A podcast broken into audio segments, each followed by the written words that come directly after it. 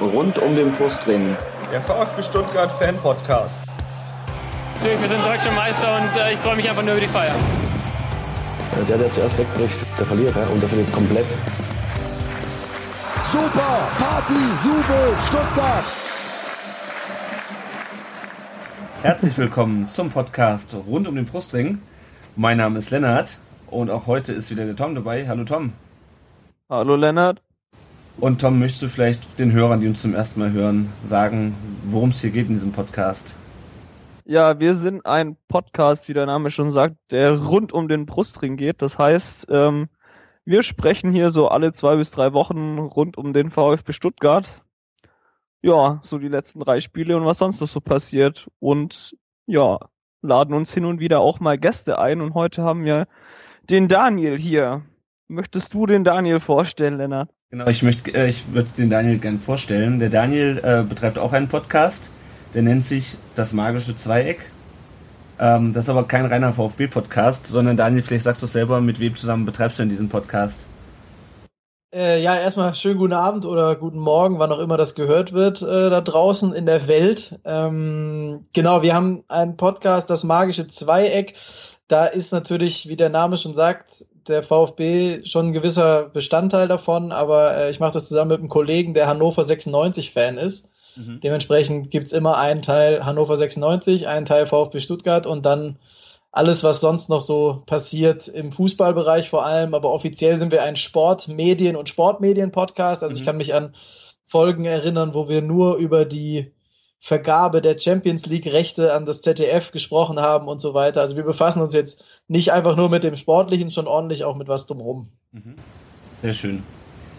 Ja, dann würde ich sagen, ähm, wir stellen wie immer unsere drei Fragen an unseren Gast. Ähm, Daniel, dein erstes Spiel, dein erstes VfB-Spiel, welches war das? Im Stadion nehme ich an, ne? Ähm, ja. Ähm, ja, also das müsste das müsste Ende der 90er gewesen sein, als ich äh, nach Baden-Württemberg gezogen bin und äh, ich kann, glaube ich, gar nicht genau sagen, welches Spiel es wirklich war. Ich erinnere mich auf jeden Fall, also ein sehr prägendes Spiel war äh, ein 0 zu 0 gegen 1860 München, nachdem ich äh, geschworen habe, dass ich nie wieder ins Stadion gehe, weil das so schlecht war, dieses Spiel. Und dann erinnere ich mich noch Anfang der 2000er haben wir, äh, hat der VfB zu Hause gespielt gegen Frankfurt und hat irgendwie in der 90. Minute das 2 zu 2 gekriegt. Das war ein tolles Spiel, aber ich erinnere mich, also manchmal wache ich heute noch schweißgebadet auf, weil die Frankfurt-Fans und ihr wollt in UEFA Cup gesungen hab, haben und äh, das hat mich lange verfolgt auf jeden Fall. Du, ich wache auch manchmal noch schweißgebadet von meinem ersten Spiel, das war das 3 zu 3 gegen Bielefeld am letzten Spieltag der Saison 99-2000, wo wir zur Halbzeit schon im UEFA Cup waren und in der zweiten Halbzeit dann wieder draußen waren, dank Silvio Meissner. Ähm, Aber fühlt ihr euch nicht auch, wenn man jetzt über den UEFA Cup redet, das, das ist doch so, da bringt doch einem das, das Lächeln ins Gesicht, oder? Also irgendwie, ich finde dieses Euroleague, das hat sich bei mir, obwohl es ja jetzt schon ein paar Jahre gibt, immer noch nicht so eingebürgert.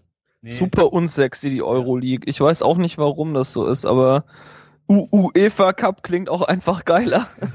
Als Eu Eu Euroleague, ja. genau, das wollte ich auch gerade sagen. Das singt sich einfach schöner.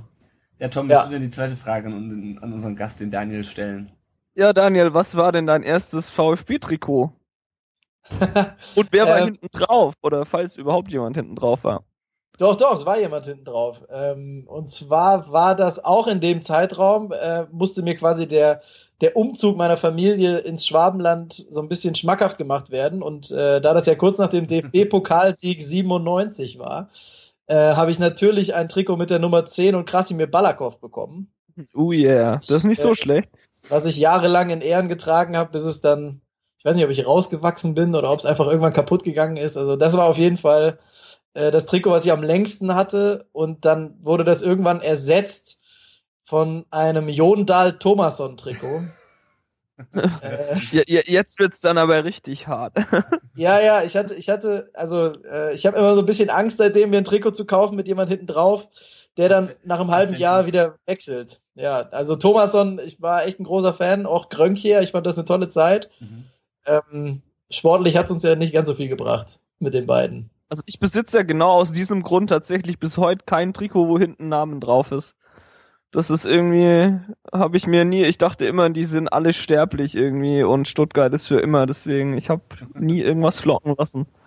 Ja, ich war jetzt Anfang der Saison, war ich wieder kurz davor, mir ein Trikot zu kaufen, weil ich finde halt dieses, also das mit dem durchgezogenen Brustring ist halt echt nice und äh, mir gefällt immer das Schwarze, das hat mir letzte Saison schon gefallen. Mhm. Ähm, und ich bin, also letzte Saison hätte ich mir wahrscheinlich die Davi geholt, das sieht ja jetzt so aus, als ob das auch nicht von langer Dauer wäre und Anfang der Saison um die Davi nicht zu holen, hätte ich mir tatsächlich Carlos Grueso gekauft und auch das ist ja schon Geschichte. Also äh, ich sollte, ich sollte vielleicht meine Lieblingsspieler nicht in meine Trikotplanung mit, mit einbauen. die gibt es zurzeit übrigens relativ günstig. Die Grueso-Trikots? Ja, nee, nicht die Grueso-Trikots, aber allgemein die Trikots, so ohne Werbung und so. Ich mache mal ein bisschen Schleichwerbung. Ich sagen, ja, VfBfanshop.de. Genau, von der letzten Saison ohne, ohne Werbung auch sogar. Ja, ja, vielleicht äh, schlage ich da nochmal zu. Ich muss mal gucken. ich hatte eben ich habe mich jetzt, ich habe so ein, ich habe so ein, äh, so ein, so ein Lauf-Sweatshirt habe ich vom VfB. Sehr gut, ja. Das ist relativ neu. Also das, äh, also ich, ich, ich fühle mich ausgestattet.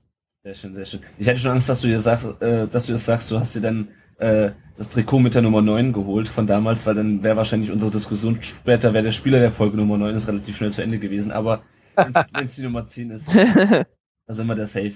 Ähm, ja, dein Platz im Neckarstadion. Ich weiß nicht, fährst, fährst du häufig ins, äh, nach Stuttgart ins Stadion? Du wohnst ja, glaube ich, nicht in Stuttgart, richtig? Genau, ja, ich wohne seit 2010 äh, nicht mehr in Stuttgart, mittlerweile in München. Deswegen bin ich auch nicht so oft äh, mittlerweile in der Mercedes-Benz Arena. Ähm, ich weiß noch, als Jugendlicher war das, war ich immer in der Cannstatter Kurve. Äh, Blocknummer kann ich euch jetzt nicht genau sagen, aber es war äh, meistens direkt hinterm Tor. Ihr kennt euch da wahrscheinlich besser aus, ihr seid ja ein bisschen näher dran. Und äh, mittlerweile, wenn ich denn mal schaffe ins Stadion, bin ich ein äh, überzeugter und auch offener Gegentribüne-Seite-Sitzer. Äh, also schon noch ein bisschen Kurvenfeeling, aber trotzdem mit einem guten Überblick. Also ja, Haupttribüne ist mir, glaube ich, ein bisschen too much, aber Gegentribüne-Seite, da fühle ich mich eigentlich ganz wohl. Und zu, zu alt für die Stehplätze schon, oder? Naja, das heißt zu alt. Äh, ich, ich schaff's auch noch 90 Minuten zu stehen, glaube ich. Aber, äh, aber äh, ich analysiere halt immer sehr gerne das Spiel mhm. und brauche dafür einen ganz guten Überblick. Ja, das stimmt. Und äh, deswegen finde ich, wenn man zumindest so ein bisschen was von allem sieht, dann ist man in der Gegentribüne schon ganz gut aufgehoben. Ja, das, da, da hast du recht. Ja. ja.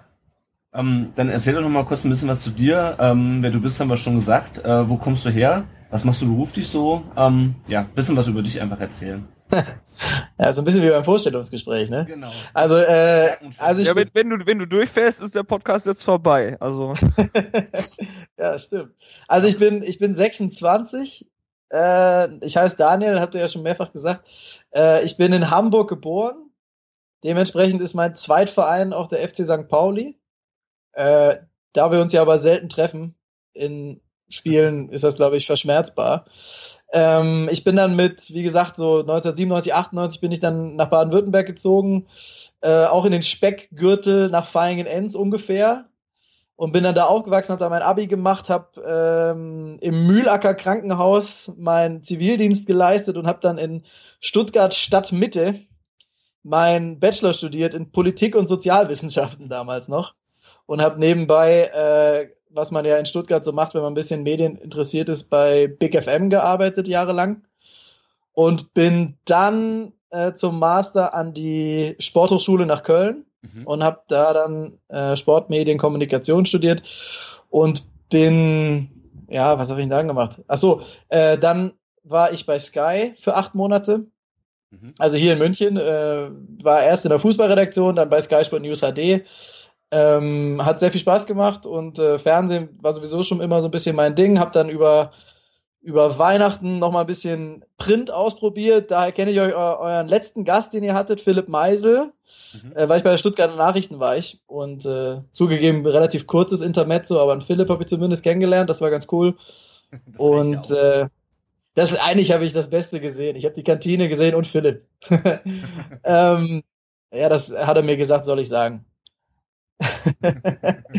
Nee, und dann habe ich äh, meine Masterarbeit in Köln geschrieben und bin jetzt mittlerweile seit letztem Herbst äh, bei, also ich bin im Pay-TV treu geblieben und arbeite in der Presse- und Kommunikationsabteilung von Fox. Also kennt man vielleicht auch. In anderen Ländern gibt es ja auch Fox Sports und bei uns in Deutschland ist es vor allen Dingen ein US-Seriensender. Da gibt es The Walking Dead äh, und so weiter und so fort und da arbeite ich aktuell. Ich wollte gerade sagen, kein schlechter Seriensender. Also ich habe ja auch Sky abonniert. Äh, Gut, dass du das sagst, dann muss ich nicht sagen, ja.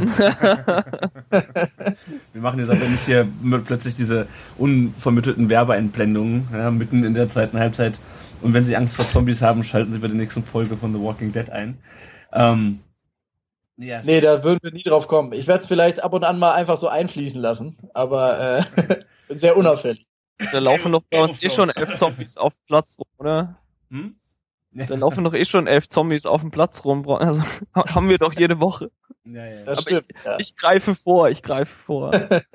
Wie seid ihr denn dazu gekommen, äh, den Podcast zu machen? ist ja auch so ganz interessant. Also ich bin da ja irgendwie so reingerutscht, muss ich sagen. Wie war das denn bei euch? Ja, also ich sag mal, ähm, Christoph, mein Kollege, ist ja Sportjournalist mittlerweile beim Kölner Express und wir haben, der hat mit mir zusammen studiert an der Kölner Sporthochschule und wir haben schon immer, also das war jetzt nicht nur er, wir hatten eine große Gruppe von Leuten, mit der wir uns, mit dem wir uns immer ausgetauscht haben über die aktuellen Themen, äh, besonders natürlich im Fußball und der Bundesliga. Äh, waren relativ wild zusammengewürfelter Haufen. Das heißt, jeder hatte so seinen eigenen Verein. Wir hatten viele Dortmunder, Bayern, Kölner natürlich. Äh, das war immer sehr interessant und ähm, also ich persönlich habe mich schon länger mit Podcasts beschäftigt und habe äh, immer gedacht, irgendwann willst du das mal machen und äh, ja, mehr oder weniger bei einer Nachtschicht von Sky, als ich mal ein bisschen Zeit habe, habe ich mal so ein kleines Konzept zusammengeschrieben, habe Christoph das rübergeschickt und er fand das ganz cool und dann haben wir mal äh, nach und nach so unsere Sendung entwickelt und ähm, ja, ich glaube, uns gibt es jetzt mittlerweile, ich glaube, wir haben jetzt 63, 64 Folgen so rum. Mhm. Ähm, theoretisch jede Woche. Äh, ihr hört schon, wenn ich sage theoretisch, das klappt nicht immer, äh, obwohl wir mittlerweile seit, ich glaube, einem Dreivierteljahr, also seit dieser Saison sind wir auch jeden Freitag zu hören bei Horaz 886, dem Studentenradio in Stuttgart. Mhm. Immer freitags zwischen 14 und 16 Uhr unbedingt einschalten. Also sowieso den Sender eh einschalten, da gibt es gute Musik und äh, freitags ist auch Fußball-Content, ja, durch uns. Mhm. Ähm, sehr schön. Die, das, wir, unsere Bankverbindung hast du weitergegeben an die, ne? Selbstverständlich. Natürlich, natürlich. Ja, ja. Du, ich arbeite im PR. Ich muss immer die ganze Zeit meine, meine Werbepartner. Nee, aber wir kriegen von denen ja kein Geld. Ne? Ist ja, ist ja klar. Das ist ja ein Spendenradio. Ähm, macht auf jeden Fall noch äh, sehr viel Spaß und äh, kommt auch ganz gut an. Sonst würden wir es auch nicht mehr machen, weil es natürlich, ihr wisst das selber, so einen Podcast zu machen, das ist jetzt nicht einfach nur, man setzt sich mal hin, telefoniert eine Stunde und dann ist cool. Man muss ja auch noch produzieren und so weiter. Social Media, das Ganze versuchen zu pushen. Also es ist jetzt schon ein Hobby, was ein bisschen Zeit frisst, aber wenn die Rückmeldungen gut sind und die Downloadzahlen gut, dann äh, macht man das auch gerne weiter. Ja, ja, so geht's uns ja auch. Also wir schauen uns ja auch, also auch aus, auch aus Zeitgründen einfach alle zwei bis drei Wochen. Äh, ist aber auch ganz schön. Ja, habt ihr clever gemacht. Ja. Gutes Konzept. Vielleicht machen wir das demnächst auch so. Also wir haben jetzt gerade beruflich beide relativ viel zu tun, deswegen wird es mit jede Woche eine neue Folge relativ schwierig. Ähm, mal gucken, wie wir das in Zukunft äh, aufrechterhalten, aber der, der Wille ist auf jeden Fall da und ja, mal sehen, wie das da weitergeht. Ja, schön. Ähm, ja, was wir uns natürlich gefragt haben, ähm, wir können uns ja die ganze Zeit praktisch nur über den VfB unterhalten und sind uns da auch relativ einig und können da auch gerne mal über andere Vereine lästern. Wie ist das? Und vielleicht auch gerade jetzt in dieser Saison, ähm, wobei es letzte Saison ja nicht viel besser war, wie ist es, einen vereinsübergreifenden Podcast mit einem Hannover 96-Fan zu machen? Ähm, ist wahrscheinlich schwierig jetzt, äh, gerade in der Woche, wenn man dann gerade in der Hinrunde oder gerade jetzt zu den Zeiten, wo beide Vereine ziemlich tief drin standen, äh, kann man sich wahrscheinlich nur äh, gegenseitig trösten, oder? Naja, ich sag mal so, äh, es, es ist auf jeden Fall interessant, weil man ja äh, immer ein bisschen dazu neigt, die, die, die Situation des eigenen Vereins entweder zu schwarz zu sehen oder zu positiv, ne? Mhm. je nachdem, wie es gerade läuft sportlich. Und äh, mit Hannover 96, äh, also in dieser Saison ist es ja so, selbst wenn es beim VfB richtig schlecht gelaufen ist, äh, man wird so ein bisschen gegroundet, weil man sieht, okay, bei Hannover läuft es echt noch schlechter. Mhm. Und äh, das, das beruhigt einen so ein wenig. Ne? Also äh, das muss ich schon sagen, das hat, das hat mir ein bisschen geholfen. Ähm, wir hatten schwere Wochen, sowohl letzte Saison als auch diese Saison, wo wir quasi die doppelte rote Laterne hatten mit Stuttgart und Hannover äh, wo es lange Zeit auch so aussah, als ob wir vielleicht sogar beide absteigen. Das hat ja dann letztes Jahr wie durch ein Wunder, muss man bei Hannover fast schon sagen, durch das Augsburg-Spiel äh, kurz, vor, kurz vor Saisonende hatte, haben die ja doch irgendwie noch die Klasse gehalten und wir ja dann auch durch die drei Siege. Mhm. Ähm, und jetzt, also so im Winter sah es ja auch alles andere als gut aus, muss man ja sagen. Mittlerweile haben wir uns ja wieder so ein bisschen gefangen und Hannover, dadurch, dass die jetzt äh, wirklich so tief hinten drin sind und so, so schlecht spielen, schon seit Wochen und Monaten, ähm, ist auch bei Christoph jetzt, ich sag mal so, er, er sieht es jetzt schon ziemlich realistisch. Mhm. Ja. Also ich glaube, so diese, diese, dieses richtige Mitleiden, äh, das fokussiert sich dann tatsächlich nur auf die 90 Minuten und äh, ja, ich glaube, wenn denn Hannover absteigen so, sollte, von dem wir jetzt ja irgendwie alle so ein bisschen ausgehen, äh, dann wird das wahrscheinlich ein bisschen traurig, aber es, äh, es wird trotzdem weitergehen. Wir reden ja eh ganz gerne über die zweite Liga mit äh, Gästen, auch die wir von Sky haben, teilweise mit Fortuna Düsseldorf-Fans, Arminia Bielefeld-Fans mhm. und so. Und jetzt haben wir ja quasi, einer der Moderatoren des Zweiecks ist ja jetzt dann einfach ein Zweitliga-Experte, gezwungenermaßen ab nächsten Jahr. Das heißt, wir, wir verbreitern unser Spektrum und das kann ja auch nur gut sein. Das schön. Ja, ich habe vorhin noch den äh, Rasenfunk-Podcast gehört, da hat der Klaas Rehse, seines Zeichens ja auch Hannover-Fan, gesagt, er freut sich dann schon beim Textilvergehen, um bei den ganzen Zweitliga-Podcasts eingeladen zu werden nächstes Jahr. Genau. Um dort über Hannover zu reden. Ja, also ähm, ja, also es ist, es ist tatsächlich ein bisschen schwierig. Ich hatte immer, wir, wir tippen ja auch vor der, vor der Saison immer so ein bisschen die Tabelle und so und äh, Christoph neigt schon dazu, Hannover doch deutlich besser zu sehen, als es der Kader dann wirklich hergibt. Und äh, dementsprechend bin ich dann auch gerne mal der Hater, der äh, den Finger in die Wunde legt, aber so langsam, äh, auch wenn er natürlich Mitleid nicht braucht, so langsam äh, tut mir das natürlich auch alles ein bisschen leid, weil die Mannschaft echt sauschlecht zusammengestellt ist und jetzt auch noch einen Trainer hat, der die Mannschaft offensichtlich irgendwie nicht erreicht. Und also da, da, da passt überhaupt nichts zusammen und ich bin schon Gott froh, dass äh, mit mir und dem VfB das zumindest ein bisschen besser läuft. Ansonsten wäre es wahrscheinlich ein sehr deprimierender Podcast. ja, also wir, wir, versuchen, wir versuchen das schon. Also dadurch, dass wir ja äh, so ein bisschen breiter aufgestellt sind und einfach auch mal Medienthemen oder so mit, mit reinnehmen, zumindest kurz. Ähm, also unser unser Fokus liegt auf jeden Fall auf der Unterhaltung, kann man mhm. sagen. Also wir, wir versuchen das Ganze schon relativ locker lustig äh, zu machen. Das, also äh, selbst wenn beide Vereine verlieren, was ja oft der Fall war in der Saison, glaube ich, dass wir immer eine relativ unterhaltsame Folge auf die Reihe kriegen und äh, darum geht's ja auch. Also ich meine, Fußball ist in dem Sinne ja auch nur ein Hobby von uns. Ja. Äh, wir wohnen beide nicht mehr in der Stadt. Äh, wir kriegen das ganze Elend nicht so oft mit. Deswegen, ähm, ja, also es lohnt sich tatsächlich auch reinzuhören wenn jetzt nicht gerade äh, Friede, Freude, Eierkuchen ist. ja, genau. Also an dieser Stelle auch nochmal an alle unsere Hörer natürlich eine Hörempfehlung an den äh, an das magische Zweieck. Hört auf jeden Fall mal rein. Es ist auch, äh, ich finde es immer sehr schön, diese Übergänge, die ihr macht. Ähm, auf Französisch und dann mit diesem Deutsch mit diesem französischen Akzent. Neues, ja. Neues vom Cannstatt der Waseln, oder? Neues vom Neckar, genau. Neues. Wir haben Neues vom Neckar und Neues vom Maschsee. Ja, genau. Äh, natürlich ein bisschen geklaut von Harald Schmidt aus den, aus den 90ern. Stimmt, daher kenne ich das. Ich habe mich schon gefragt. Genau, mit dem, äh, hat so schön geprickelt in meinen Bauchnabel. Ja, ne? genau. Genau, also da kommt das ungefähr her. Da Freunde von mir ist halt Französin, hat uns das mal eingesprochen, fanden wir eine lustige Idee und ziehen wir jetzt auch durch. Ja. Ähm, und der Name, wir sind halt zu zweit, deswegen kein Dreieck, sondern Zweieck. Man könnte ja aber auch äh, die alte Marco Haber und das Geschichte rausholen und das tragische Dreieck. Also auf einen dieser beiden Begriffe fußt auf jeden Fall auch der Name unseres Podcasts. Wobei das mit dem tragischen Dreieck hat erst der, der Benny äh, schon mit seinem Podcast, äh, mit seinem äh, Blog schon besetzt. Ja, habe ich auch schon gehört. Äh, war mir aber gar nicht bewusst. Also deswegen, ja. wir sind. Ich glaube auch, das magische Zweieck gab es vor sehr, sehr vielen Jahren schon mal als Blog oder mhm. Podcast mhm. von Alemannia Aachen-Fans. Ah, okay. Äh, das wussten wir aber nicht. Also das, äh, keine Ahnung gehabt, haben wir irgendwann beim Googlen aus Versehen rausgefunden. äh, aber da war es schon zu spät. Da waren wir schon bei iTunes, da hatten wir jetzt keine Lust mehr, uns umzubenennen. Ja, das, das ist nachvollziehbar. Gut, aber ich meine, so ist es mit den Namen, man sieht es ja auch beim VfB. Es gibt es den Podcast rund um den Brustring, den Brustring Talk, es gibt einen Blog, der Brustring heißt, es gibt wahrscheinlich unzählige Fanclubs, die Brustring heißen. So Sachen wiederholen sich halt einfach. Ja, Tom. Aber ihr seid die, ihr seid die einzig wahren. Danke, danke, danke. ja, sehr schön. Geld äh, kommt dann in zwei Wochen so ungefähr. Ähm, Machen wir. Ja, äh, Tom, hast du noch eine Frage? Ich habe jetzt die ganze Zeit den Daniel hier ausgefragt. Ähm, hast du noch eine Frage ja, an, den, an den Daniel?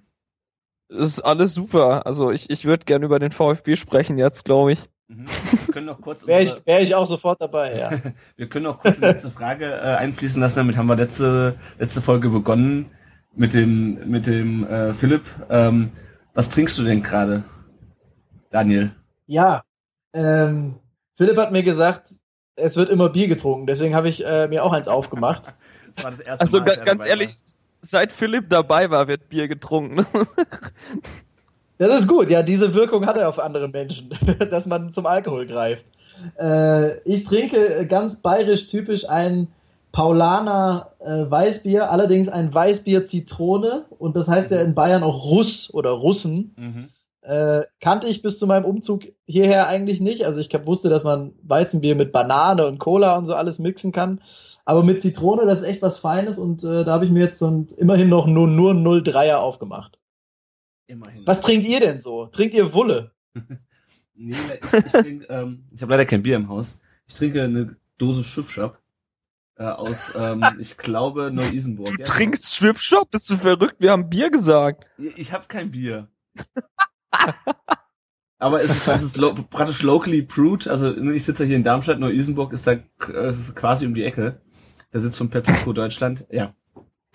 Das ist übrigens ganz ehrlich, glaube ich, mein Zitat des Tages. Ich trinke Schwipschwapp. Äh, cool. Ja, vielleicht fange ich das auch einfach an, äh, die Folgen nicht mehr nach den Gästen zu benennen, sondern nach Zitaten, je nachdem, wie die, wie die, wie die Zitate sind. ich finde das auch nicht schlecht. Ich, ich trinke übrigens wieder das Helle von Heldbräu aus Obereilsfeld aus der fränkischen Schweiz. Sehr schön. Ist der, Wie, ist der wie Kasten kommt man da drauf? Äh, äh, eine eine Arbeitskollegin hat mir das mitgebracht. Das äh, steht hier noch rum und ich trinke ja auch nicht ständig Bier, zumindest nicht ständig zu Hause. Deswegen gibt's das immer noch und das wird's auch, glaube ich, noch eine Weile hier geben. Gut, alles klar, dann schauen wir mal, dass wir vielleicht den, ich, ich äh, schenke dir für die nächste Folge, schenke ich dir noch mal ein anderes Bier. Sonst wird es die nächsten zwei Jahre so weitergehen. Und ich schenke dir überhaupt mal Bier, glaube ich. Gerne. Ich muss echt sagen, ne, was ich, was ich echt vermisse, also äh, das, also so ein schönes kaltes Wulle ab und an, das äh, wird, wird mich schon immer mal erfreuen hier. Also immer, wenn mich Leute besuchen aus der Heimat, äh, die bringen mir immer einen Kasten Wulle mit, weil ich das immer bestelle sozusagen. Gibt es das in Bayern? Ähm, ganz selten, Hm. ganz selten. Also hier gibt's ja diese Kioskkultur nicht Mhm. äh, und dadurch, äh, wisst ihr ja selber, das bayerische Bier hat auch seine Vorteile, deswegen gibt's hier sehr viel Auswahl und die sehen es nicht ein, dann noch Schwäbisches mit reinzubringen. Also ab und an kriegst du hier mal so ein Tannenzäpfle oder so, aber das ist ja irgendwie was Badisches. Äh, da mein, mein Wulle äh, kommt leider sehr, sehr selten vor hier. Schade. Na, aber gut, dann äh, müssen wir dir das auch einfach mal zuschicken. Gerne, Care- Care-Paket nach München, bitte. machen, machen so einen kleinen Bierversand hier auf. Dann können wir uns irgendwann rund um die rund um die äh, den Bauchring nennen. Ähm, ich würde sagen, wir fangen mal über den VfB zu reden. Ähm, Ja. Seit unserer letzten Folge hat der VfB wieder drei Spiele absolviert. Ein glorreiches 5 zu 1 gegen die TSG Hoffenheim. Ein nicht minder glorreiches 3 zu 3 beim FC Ingolstadt. Und ein überhaupt nicht glorreiches äh, 0 zu 2 jetzt äh, am vergangenen Sonntag gegen Bayern und für Leverkusen im Neckarstadion. Ähm, ja, da war im Grunde alles dabei jetzt bei den drei Spielen. Äh, ein Kantersieg, ein relativ torreiches Unentschieden, wo wir nochmal nach, äh, nach Rückstand zurückgekommen sind. Und jetzt eine, wie ich finde, verdiente Niederlage. Und ähm, nachdem wir Anfang dieser, dieser Rückrunde diese Serie gestartet haben, fehlt mir beim VfB so ein bisschen die Konstanz äh, in den letzten Spielen. Was meint ihr, woran liegt das? Warum äh, spielen wir plötzlich so wechselhaft, nachdem wir zunächst so eine Serie hingelegt haben? Also, wenn ich anfangen darf oder soll, Selbstverständlich. ich finde, immer zuerst der Gast, oder? Dann, dann habe ich die einfachen Antworten erstmal. Genau. Also ich finde, äh, eigentlich war doch das Überraschende diese Siegesserie. Also ich finde, dass ein torreiches Unentschieden, ein hoher Sieg und eine Niederlage, das sind doch eigentlich die Ergebnisse, die der VfB seit Jahren irgendwie, wenn es normal läuft, auf die Platte bringt. Also ich finde eher, dass die, dass die Siegesserie nach dem Trainerwechsel ziemlich überraschend war und dass die, die Spiele, die jetzt dann kamen, ähm, eigentlich so ein Abbild sind von dem, was der VfB in den letzten Jahren äh, so gebracht hat. Ne? Also dieses 5-1 gegen Hoffenheim, da habe ich auch gedacht, da vielleicht war ja das gegen Gladbach und äh, das gegen Hannover nur so ein kleiner Ausrutscher und jetzt geht's weiter so. Aber ehrlich gesagt, wer den VfB erlebt hat in den letzten Jahren, der kann damit eigentlich, eigentlich nicht rechnen. Aber das 5-1, pff, das, das war schon cool. Ja.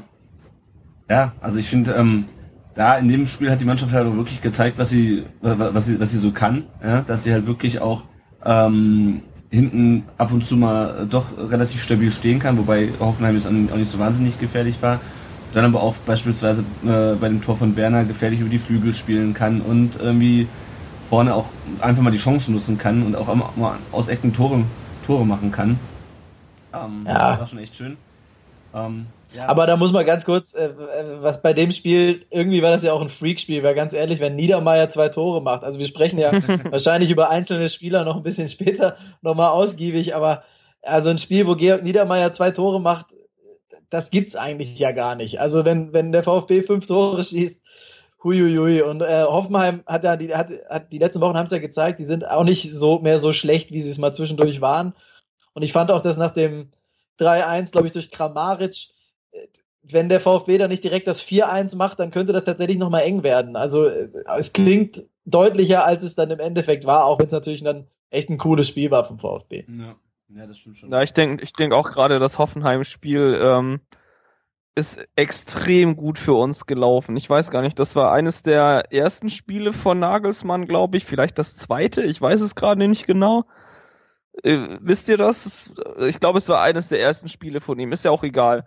Jedenfalls macht Niedermeyer da dann relativ früh ähm, das 1-0. Dann ähm, kommt dieses 2-0 noch vor der Pause. Nach der Halbzeit direkt das 3-0. Und irgendwie ist es dann schon ziemlich ideal gelaufen, glaube ich. Genau nach dem 3-1 eigentlich direkt das 4-1 hinterher. Klar, wir waren da ziemlich gut, da ist dann alles reingegangen, was ging. Und äh, Hoffenheim war irgendwie halt nicht so stark, aber das ist, glaube ich, schon der Ausreißer nach oben in, in den letzten Spielen. Mhm. Und mein Knackpunktspiel war, glaube ich, tatsächlich das 96-Spiel, passend zum Thema heute. Ja, ja. Also da, äh, ich habe keine Ahnung, wie wir gegen diese Mannschaft verlieren konnten. Also da waren, das ist äh, irgendwie, die haben ja in 13 Spielen, glaube ich, äh, alles verloren, nur gegen uns gewonnen. Und ich das war der große Knackpunkt. Ich fand das Spiel damals, glaube ich, gar nicht so scheiße, aber ähm, so, so von den Chancen her, die haben wir da einfach nicht gemacht. Dann kam dieses unfassbar furchtbare Spiel gegen Gladbach, wo wir ja komplett chancenlos waren. Klar, gegen Gladbach kann man verlieren, anyway. Aber das war schon extrem schlecht. Dann kam irgendwie diese Ausreißer nach oben Hoffenheim. Und äh, auch gegen Ingolstadt zum Beispiel habe ich uns echt nicht, nicht so richtig gut gesehen. Also dieses 3-2, das der Rupp da macht, das passiert nach einem Freistoß und in der Phase äh, vorher ging gar nichts. Also da fand ich die Körpersprache furchtbar. Mhm. Und als dann mal das 2-3 irgendwie gefallen ist, ja klar, da ging dann wieder irgendwas und da brauchte man dann wieder irgendwie einen Elfmeter, um dann noch irgendwie das 3 zu 3 zu machen und dann wieder dieses Katastrophenspiel gegen Leverkusen. Also irgendwie nach dieser geilen Siegesserie scheinen wir irgendwie wieder auf dem Boden der Tatsachen angekommen zu sein. Ja. Aber was du gerade, um da nochmal einzuhaken, ich weiß, das Hannover-Spiel hattet ihr, glaube ich, in der letzten Folge schon, ne? Aber mhm. also das ist, du hast gesagt, ich kann es mir auch überhaupt nicht erklären, weil es gibt keine klareren Voraussetzungen vor einem Spiel, wie es vor diesem Spiel der Fall war. Der VfB kommt, ist voller Selbstbewusstsein, kommt aus einer ewig langen Siegesserie, hatte das die ganze Saison nicht äh, hat überragende Einzelspieler. Das hat man ja dann gegen Hoffenheim wieder gesehen. Also was ein Kostic, das ist ja das Schlimme, wenn man manchmal sieht, was die, was die Jungs könnten. Ja, genauso wie Rupp oder, oder auch Die hat ja sogar ein gutes Spiel gemacht. Äh, wenn man sieht, was da geht, ne, also weißt du, die, die, die, also diese Leistung gegen Hannover ist wirklich mit nix, mit nix zu beschreiben. Und äh, es war echt ein extrem harter Downer und äh, wo ja alle vorher gedacht haben, ja, wenn wir so weiter siegen, vielleicht ist ja sogar noch Europa drin. Ähm, und ich glaube tatsächlich, dass es auch innerhalb der Mannschaft diese, diese Niederlage gegen Hannover, wo ja ein Sieg wirklich klar eingeplant war, dass das ein bisschen äh, was kaputt gemacht hat. So. Und das hat man dann die Spiele danach gesehen. Ich glaube, gegen Gladbach äh, nicht, da kannst du nicht nur verlieren, der VfB mit der Spielanlage, die sie hatten und vor allen Dingen gegen Gladbach, das ist ungefähr der, der blödeste Gegner, den du kriegen kannst, weil Gladbach extrem schnell auch umschaltet, mhm. äh, sehr, sehr effektiv vom Tor ist, also seitdem auch Johnson anfängt, äh, Tore zu schießen, ähm, sind die noch unberechenbarer und äh, dann kriegst du gegen Gladbach halt auch mal ein, zwei Dinger und dann gibt sich die Mannschaft, das ist ja schon im, immer so gewesen, dann gehen die Köpfe runter und sie geben sich eigentlich relativ schnell auf. Deswegen war das Gladbach-Spiel für mich irgendwie geschenkt. Ähm, das mit dem Aufgeben, das war das Einzige, was ich dann an dem Ingolstadt-Spiel wieder gut fand. Also äh, A, du schießt gegen eine Mannschaft wie Ingolstadt eigentlich nie drei Tore, weil Ingolstadt also aufgestiegen ist mit der Devise, wir wollen eigentlich keine Gegentore bekommen. Wie wir das hinkriegen, egal, aber wir stellen uns vor allen Dingen gut hinten rein. Gegen die drei Tore schießen ist super. Gegen die drei Tore zu bekommen, muss man aber auch erstmal schaffen. Mhm. Also äh, Ingolstadt hat jetzt keine Traumoffensive, muss man echt sagen. Und ähm, da haben wir hinten wieder die Schwächen gezeigt, die wir ja eigentlich durch individuelle Fehler teilweise auch, die wir ja durch die ganze Hinrunde vor allen Dingen gezeigt haben. Und äh, jetzt das Leverkusen-Spiel, das war ja 90 Minuten letzten Sonntag äh, nicht schön mit anzusehen. Ähm, auch da wieder Leverkusen kommt, also die haben irgendwie zwölf verletzte Spieler oder so, da spielt ein Rechtsverteidiger, den hast du noch nie gehört. Und äh, die gewinnen gegen uns gar nicht, weil sie so ein tolles Spiel machen, sondern weil wir uns echt teilweise auch beim Stand von 0-1 so unglaublich blöd auskontern lassen. Also mhm. Wahnsinn, das war ja 6 gegen 4, dieses Tor von Bellarabi. Ja. Also das, naja, da, da lange ich mir manchmal schon an den Kopf, aber äh, solange es in der Tabelle noch halbwegs safe aussieht, verzeihe ich dem VfB auch solche Spiele. also vielleicht nochmal zu, sorry, ja. du kannst auch. Ich würde immer ganz kurz was zum, zum äh, Ingolstadt-Spiel sagen. Das ist in der Tat auch das, was mir aufgefallen ist, was mich ein bisschen optimistisch oder optimistischer auch stimmt, weil in der Hinrunde wären wir halt nicht mehr zurückgekommen, glaube ich. Oder sagen wir mal zu anderen, auch in der letzten Saison, da gab es ja auch so Phasen, wo du gedacht hast, okay, es läuft alles gegen VfB und ähm, dass wir bei diesem Spiel zurückgekommen sind, ähm, das macht mir schon ein bisschen Hoffnung. Ähm, ja, aber ich glaube, da, da würde ich gerne nochmal einhaken. Ich glaube, dass das echt verdammtes Glück war. Weil das nach dem 3-1 sah das, also ich war ja im Stadion nach dieser grandiosen Mickey Maus Auswärtsfahrt. ähm, äh, äh, ähm, und also ich hatte da nie das Gefühl nach diesem 3-1, dass wir nochmal zurückkommen. Ich weiß nicht, ob das irgendwie dazu pessimistisch war, aber das dann, dann kam irgendwie dieser Lucky Punch und erst dann ging eigentlich wieder was. Und das hat mich extrem genervt, mhm. dass das vorher quasi einfach so ewig lang eigentlich gar nichts war. Und äh, nochmal zu den Mitteln von, von Ingolstadt, die haben das unfassbar clever gemacht. Die haben ständig Freistöße gezogen und wir waren zu blöd, die einfach zu vermeiden. Da hat dann äh, auch noch äh, der nette Herr Gräfe sicherlich seinen Teil dazu beigetragen. Aber du, du darfst dann nicht so äh, rangehen. Also die, diese Freistöße, die da verursacht wurden, also unfassbar. Das war dilettantisch. Und so fängst du eben auch gegen so ein Ingolstadt drei Kisten. Ich finde, was ich ganz cool fand, war ja, dass, äh, was, was viele nicht so sehen, dass dieses, dieser Elfmeter in der Nachspielzeit, das war natürlich cool verwandelt von Didavi, ist ja auch ein gewisser Druck da in der 92. Aber an sich war es ja wieder eine Einzelleistung von Kostic. Hm. Also an sich war es wieder eine Geschichte, eigentlich, das war ja keine Chance und nix. Und Kostic kriegt einfach irgendwie den Fuß, sagen wir mal, es war ein Elfmeter, da gehen ja die Meinungen auch ein bisschen auseinander, aber kriegt irgendwie durch eine Menge Einsatz und Cleverness den Fuß halt zwischen Ball und Gegner und lässt sich dann relativ clever fallen.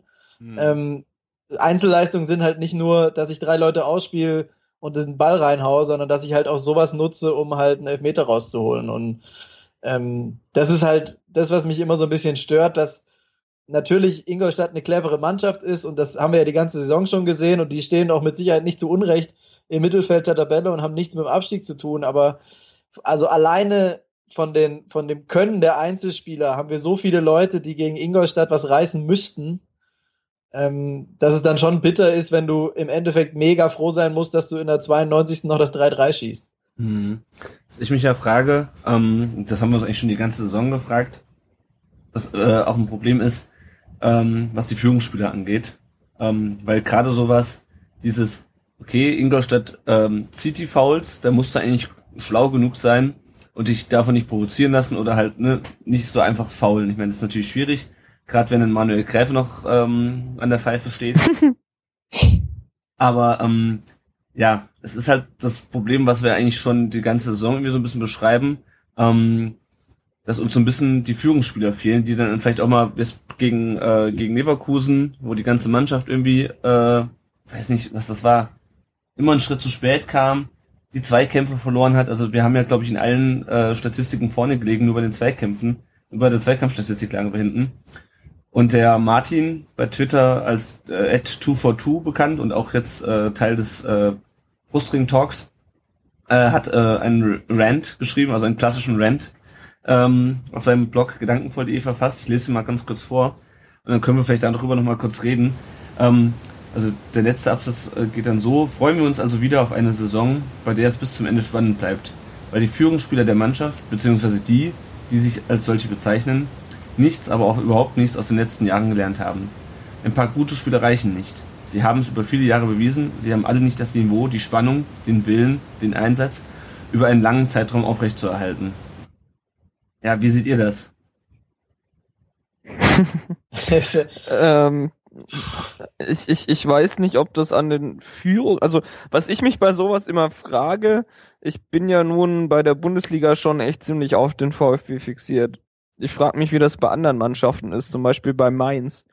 Haben die eigentlich auch mal Scheißspiele? Also haben, haben sie sicherlich, aber fallen die dann einfach nicht so krass auf die Fresse oder also mir, mir fehlt da dann irgendwie der Vergleich immer so ein bisschen, wie das eigentlich bei anderen Truppen aussieht. Äh, keine Ahnung. Ist, ja. Also bei Mainz, Mainz passt vielleicht gar nicht so schlecht, weil bei Mainz wäre mit Baumgartlinger, mhm. wer, wer, den in den letzten Wochen und Monaten gesehen hat, ich glaube, dass äh, auch der Kollege, der den Blog geschrieben hat, dass der sich so einen wünschen würde bei uns im Mittelfeld, der offensichtlich vorangeht, der äh, auch mal einen umhaut, wenn es sein muss, ähm, und der offen, also der wirklich die Fäden in der Hand hat, so und der die Leute auch mitreißt und so weiter. Sowas wie auch Chaka, vielleicht manchmal im übertriebenen Maße, das bei Gladbach ist mhm. ähm, und so weiter und so fort. Das, das hat der VfB in dem Sinne nicht. Ich finde aber, dass, ich meine, das Sie, ist ja auch. Warte mal kurz, siehst du die als äh, zu unkonstant oder ist er das einfach noch nicht? Oder also die, die passt schon so ein bisschen die Richtung, finde ich, aber ja. Ich finde ihn, also ich, ich habe sowieso ein bisschen gespaltenes Verhältnis zu Die, äh, weil ich äh, auch schon aus meiner eigenen äh, fußballerischen Vergangenheit nie so der zweikampfstarke Kämpfer war, sondern immer versucht habe, irgendwie viel spielerisch zu lösen und äh, bis auf ein paar wirklich überraschend gute Pässe, die er dann ab und an mal gespielt hat, hat er auch Tore vorbereitet, Ende letzter Saison zum Beispiel, ähm, ist das ja ein klassischer Zerstörer. Und ich finde, gegen den Ball ist es äh, auf jeden Fall ein Keyplayer beim VfB, der extrem wichtig ist, aber mit eigenem Ballbesitz kann halt ein Die meiner Meinung nach auch selber nicht viel anfangen. Das heißt, wenn es ist ja nun mal so, dass das Spiel vom VfB jetzt nicht nur auf Zerstören aus ist, sondern man will ja auch ein bisschen selber was machen. Man hat ja auch die Spieler dafür. Und äh, dann ist dieses, dieser, dieser Spieler Die in dem System gar nicht so wichtig. Also da sind dann, für mich ist ein Führungsspieler in der Offensive, es sind äh, Gentner, Rupp und die Davi eigentlich. Wenn Rupp denn spielt, äh, was ich ja hoffe. Für mich ist er der, der Gewinner der Saison irgendwie so ein bisschen. Ähm, aber ich finde halt diese, diese Kritik an Gentner, das ist ja, also an sich ist es ja eine Kritik an Gentner. Ne? Also Niedermeyer in dieser Saison runterzumachen, weil er in solchen Spielen äh, kein Leader ist oder sein sollte, der hat irgendwie ein halbes Jahr maximal auf der Tribüne gesessen. Ja, also der, dem von dem jetzt zu verlangen, dass er, dass er alle sofort wieder mitreißt, wie als wenn er nie weg gewesen wäre, wäre vielleicht auch ein bisschen viel. Und Gentner hat schon immer mehr äh, durch spielerische Ideen, durch, durch sich auch mal clever fallen lassen. Das war noch nie so der Lautsprecher. Mhm. Also das war noch nie so, dass der äh, mal einen Schiri irgendwie doof anmacht oder mal irgendeinen umwirft oder so. Also Gentner hat ja auch gefühlt noch nie eine rote Karte bekommen. Ähm, das ist immer, das ist halt eine andere Art Spieler und der ist aber halt bei uns der, der zentrale Spieler. Das ist auf jeden Fall ein Führungsspieler, auch innerhalb der Mannschaft. Ähm, dass das natürlich an ihm dann aufgehängt wird, ist klar, weil an irgendeinem muss es ja festmachen. Ne? Also du kannst ja jetzt nicht sagen, keine Ahnung, Timo Werner oder so, äh, was, der soll sich mal gegen Niederlagen stemmen und so weiter. Ich meine, der Junge ist irgendwie 20. Äh, ist natürlich schwierig, dann an dem die Kritik irgendwie aufzuhängen. Ja gut, ich meine, das eine ist natürlich, dass Gentner in der Mannschaft sicherlich, auch dadurch, dass er schon länger dabei ist, ähm, ein sehr gutes Standing hat, wie, er, wie auch Niedermeyer beispielsweise. Aber das andere ist, dass es halt auf dem Platz ganz häufig nicht so ankommt. Also klar, ich meine, Gentner, entweder man sieht ihn offensiv, ja, weil er dann plötzlich Vorlagen macht und Tore schießt, ansonsten sieht man ihn nicht viel, sowohl wenn es gut läuft, auch wie wenn es schlecht läuft, aber man hat halt nie so das Gefühl, dass man halt so, ein, so die klassischen Lieder auf dem Platz hat, halt so ein, oder einfach auch mal so ein, so ein, ähm, so ein kleines Arschloch, wie es halt äh, Schaka äh, bei Gladbach beispielsweise ist oder der Baumgartlinger bei Bei Mainz, wobei ich gar nicht weiß, ob der, ob das ist der auch Kapitän der Baumgartlinger? In, in den letzten Spielen war er Ich glaube, ja, ja ne? Ja. Und da ist dann halt die Frage, ich meine, ähm, der Kapitän wird ja jetzt, wurde zumindest diese Saison ja nicht äh, vom Trainer bestimmt, glaube ich, sondern von der Mannschaft gewählt. Und da frage ich mich dann so ein bisschen, warum die den dann immer wieder zum, ähm, zum, zum, zum Kapitän wählen, wenn er auf dem Platz es irgendwie nicht schafft, die Mannschaft mitzureißen. Also, weil das Gefühl habe ich ganz häufig, ähm, das trottelt, das trottet da alles so vor sich hin. Ähm, keiner kriegt so wirklich den Arsch hoch ähm, und der Kapitän äh, schafft es aber auch nicht, die Leute anzutreiben irgendwie, weil, also klar, das ist jetzt vielleicht ein bisschen schemahaft gedacht, aber ähm, man braucht ja irgendjemanden, der sagt, so, egal, wir liegen jetzt 2-0 hinten, äh, wir drehen das Ding hier trotzdem noch. Oder ähm, der mal einen raushaut irgendwie und sagt, so, auf hier, ich wemm's jetzt mal einen um und dann geht's weiter. Und das ist, das hast du ja gerade so beschrieben, so ein Spieler ist ja Gentner einfach nicht. Da frage ich mich halt so ein bisschen, warum wird der zum Kapitän gewählt? Und dann denke ich mir immer, naja, wenn ich mir die anderen angucke, die ihn da zum Kapitän wählen, davon, von denen qualifiziert sich halt auch keiner so wirklich als, als, als Führungsfigur auch auf dem Platz. Und dann, ähm, ja, ergibt sich das halt irgendwie so. Ja, also sehe ich genauso. Es ist ja auch die Frage, als, also, also welche Alternative seht ihr denn? Also, weißt du, wenn du, wenn du sagst, das ist jetzt, das ist offensichtlich, äh, ist das jetzt nicht der Führungsspieler, wie wir ihn uns vorstellen. Im aktuellen Kader, pff, ich meine, wenn du dann mit den, mit den anderen alten Spielern, die jetzt schon jahrelang da sind und die, was, was ja immer kritisiert wird, ne, da ist ja überhaupt keine Konstanz schon seit Jahren, dann, wir spielen ja traditionell immer nur eine starke Rückrunde, werden dann, wenn es ganz geil läuft, noch siebter und wenn es normal läuft, werden wir elfter und gut ist. Ähm, da machst du natürlich keine großen Sprünge, aber Harnik, keine Ahnung, geht jetzt auch viel verletzt. Soll der die Rolle übernehmen? Ich weiß es nicht. Die Davi, auch ständig verletzt, jetzt mal wieder relativ fit, ist da, glaube ich, auch relativ wichtiger Mann in der Mannschaft. Die Verteidigung wird immer umgestellt, von Außenverteidigern kannst du es nicht erwarten. Der Torwart äh, ist ein Neuzugang. Ja. Also es ist ja nun nicht so, dass man sagt, nimm den raus, bring den anderen und das ist jetzt unser Führungsspieler. Also den gibt es wahrscheinlich so gar nicht im Kader. Ja, genau, das ist der Punkt. Wir, wir haben einfach keinen, ne? Also, genau, weil ja diese, diese alten Zöpfe sind halt noch da, also sprich äh, Niedermeyer, Gentner, Harnik und Co.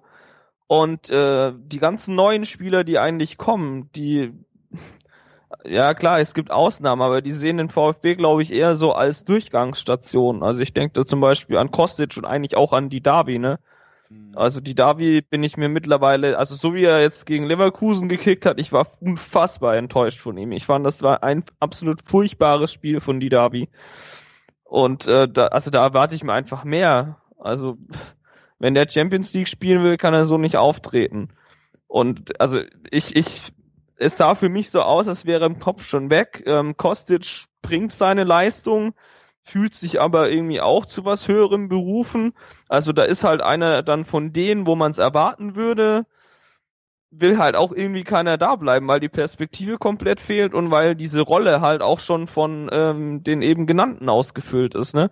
Also so irgendwie, ich weiß nicht, ich, ich könnte mir zum Beispiel vorstellen, dass ein Großkreuz so einer werden könnte. Ja, weil ich glaube, ich weiß. Eben, ne? Genau, also noch nicht, das ist ja der Punkt vielleicht in einem Jahr oder in zwei. Ich weiß nicht, was, was der Kerl vorhat. Aber ich meine, er hat immerhin schon Champions League gekickt mit Dortmund. Ich, ich glaube, dass er so geerdet ist, dass er peilt, dass er das ähm, wahrscheinlich nie wieder spielen wird. Also ich glaube, da reicht's bei ihm einfach nicht mehr. So in seinen jungen Jahren ist das irgendwie alles über Wille und Körper und so gekommen. Und jetzt ähm, ist er eigentlich, glaube ich, bei Stuttgart bei einem Verein angekommen, wo er ganz gut dazu passt. Also von Großkreuz könnte ich mir zum Beispiel sowas vorstellen, dass er, dass er so zum Führungsspieler wird. Aber ich sehe das dann schon so, dass eigentlich die alten Zöpfe abgeschnitten werden müssten.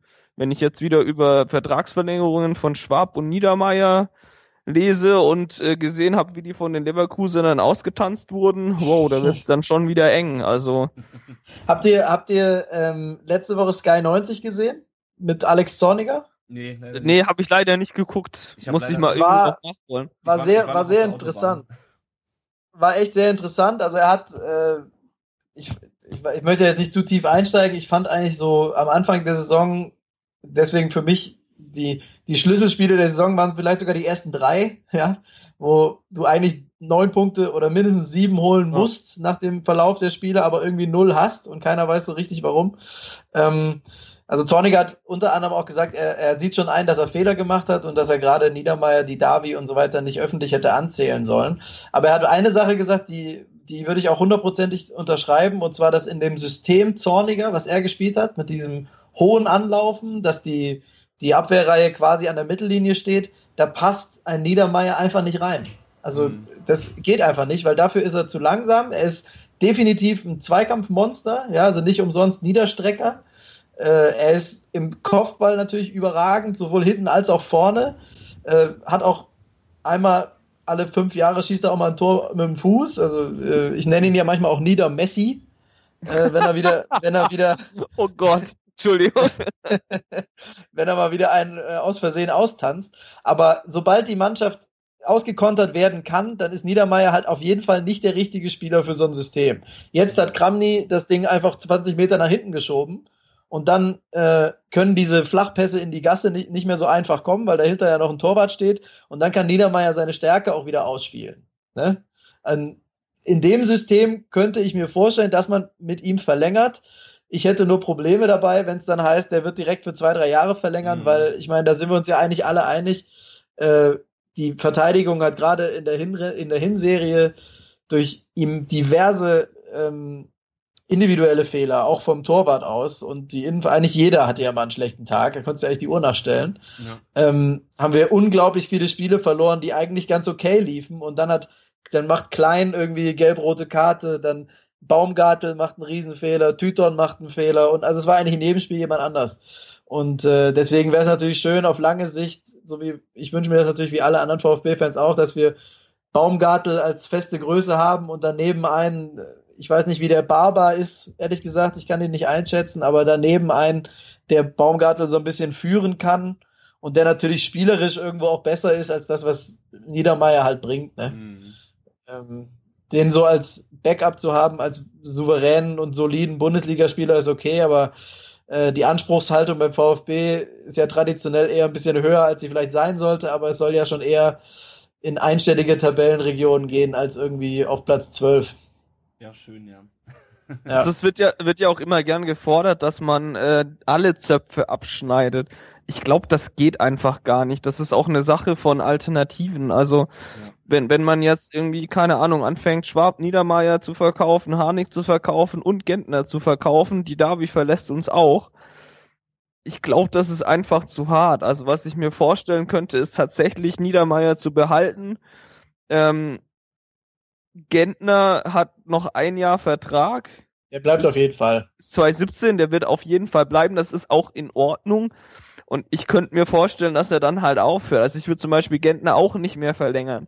Also ich würde äh, hier Schwabitz auslaufen lassen. Harnigs Vertrag läuft, glaube ich, auch aus, richtig? Ist ja, ja. Ja.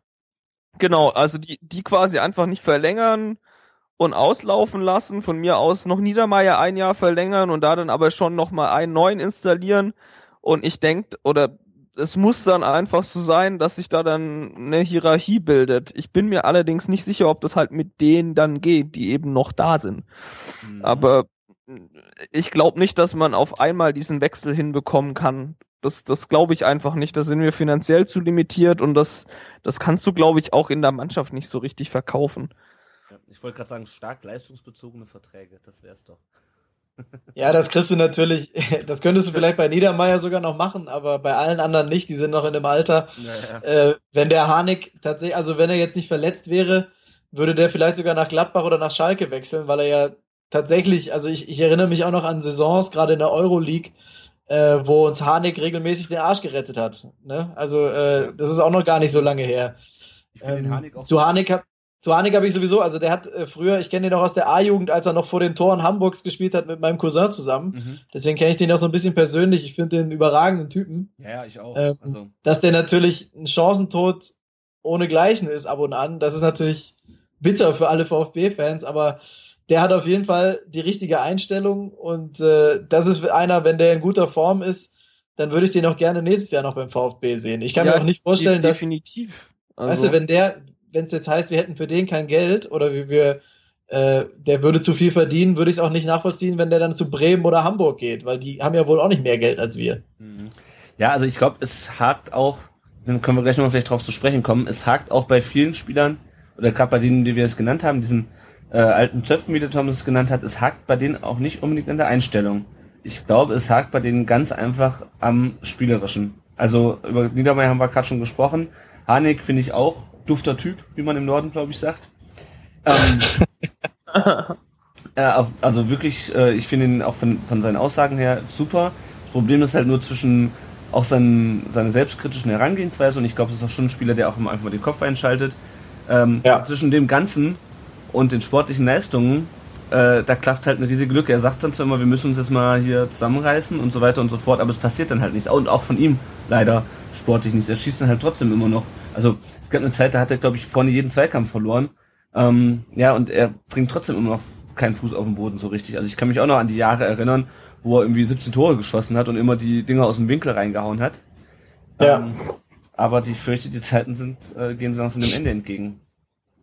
Ich hasse ja dieses Wort, aber ich glaube, dass beim VfB, genauso wie bei, sagen wir mal, bei sieben, acht anderen Vereinen in der Liga äh, extrem viel von dem äh, immer so schön genannten Momentum abhängt. Also wir haben ja jetzt gesehen, in der, in der Hinrunde war der VfB durch, auch durch die Art und Weise, wie Zorniger hat spielen lassen, äh, eine sehr, eigentlich eine ziemlich unangenehme Mannschaft, wenn dann alles mal so klappt, wie es klappen sollte. Also es gab auch echt tolle Spiele da, mhm. hat aber durch, haben aber durch individuelle Fehler sich immer reingeritten und es war klar, dass der Druck sich aufbaut und dann kommst du in so eine Negativspirale und das hat sich dann bis Weihnachten durchgezogen und dann musst du einfach, also es hat ja das das Gefühl war einfach nur, du holst dir einen neuen Trainer, der schiebt alles 20 Meter nach hinten, sagt den Jungs, dass sie gut sind und auf einmal gewinnen die sechs Spiele hintereinander. Mhm. Und ich glaube, das ist nicht nur beim VfB so, sondern bei ganz vielen anderen Vereinen auch. Deswegen ist dieses, äh, bis auf drei, vier Vereine, die vielleicht wirklich deutlich besser sind und dann noch zwei, drei Vereine, die auch einfach schlechter sind, auch nächstes Jahr wieder, ähm, ist dieses große Mittelfeld, ob du da jetzt Siebter oder Dreizehnter wirst, das muss gar nicht immer was mit, den, mit der individuellen Stärke der, der Jungs oder mit, dem, mit der Taktik oder so zu tun haben. Das kann einfach ein bisschen Glück, ein bisschen Selbstbewusstsein, Eingespieltheit und äh, einfach ja die richtigen Entscheidungen treffen in, in bestimmten Situationen. Und das ist, glaube ich, da, gerade das Spannende in der Bundesliga, dass du bei fünf von sechs, oder sagen wir mal, wenn, wenn am Samstag sechs Spiele sind, dann kannst du bei fünf kannst du eigentlich nicht wirklich sagen, wie es ausgeht. Beim sechsten ist es meistens Bayern gegen, lass es Hannover sein, da brauchst du gar nicht zugucken. Mhm. Aber die anderen fünf sind tatsächlich sehr auch ein bisschen vom Zufall abhängig. Und gerade so ein Harnik, wenn der, wenn der mal wieder heiß läuft und wenn der wieder drei Tore macht in vier Spielen, dann ist der auf einmal wieder echt ein sehr, sehr guter Bundesligaspieler. Ja, ja aber das ist ja genau das Problem, dass, dass einfach dann die Konstanz fehlt. Absolut. Irgendwo, ja, also Haniges ist echt so ein krasses Thema, finde ich, ne?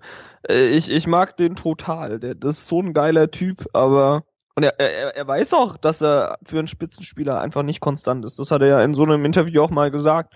Hm. Aber ich, ich weiß halt nicht, ob uns so jemand weiterbringt. Die, die nächste Frage ist, wen kriegen wir denn als Alternative? Also selbst. Besonders wenn du keine Ablöse kriegst für ihn. Genau, ne? genau. Also ich meine, selbst wenn man so einen Kostic anguckt, das ist sicherlich so, meiner Meinung nach, im Moment das Maximale an Spieler, was wir bekommen können. Hat sechs Millionen gekostet. Ja. Ähm, der, der Junge ist Gold wert, aber er hat halt auch so seine Spiele, die dann halt mal nicht so geil sind, sag, mhm. sag ich mal, oder, oder halt äh, mal schlechte Entscheidungen dabei, wenn man so will. Und ja, also was, was ist die Alternative, frage ich mich dann halt relativ oft, wenn man dann immer so drüber diskutiert, ja, lass uns doch die, die Führungsspieler müssen ausgetauscht werden. Ich, ich glaube, das geht einfach nicht so schnell. Und wenn man sich die Alternativen anguckt, bei dem Geld, das wir haben, schwierig. Das ist halt die Frage, ob man die Führungsspieler einfach dazu kaufen kann. Also ich meine, ein Spieler wie ähm, Jens Lehmann, ich meine, das war natürlich auch erst einfach ein Torwart, äh, hm. aber der hatte natürlich auch klar eine gewisse Autorität. Ich meine, der kam jetzt dann am Ende seiner äh, Karriere zu uns. Der wäre fünf Jahre vorher mit Sicherheit nicht zum VfB gewechselt. Oder zehn Jahre vorher. Ähm, ja, es ist, es ist schwierig. Also wir haben uns ja schon ein bisschen ähm, sozusagen Kampfgeist und ein bisschen äh, was von außen geholt mit, mit Großkreuz.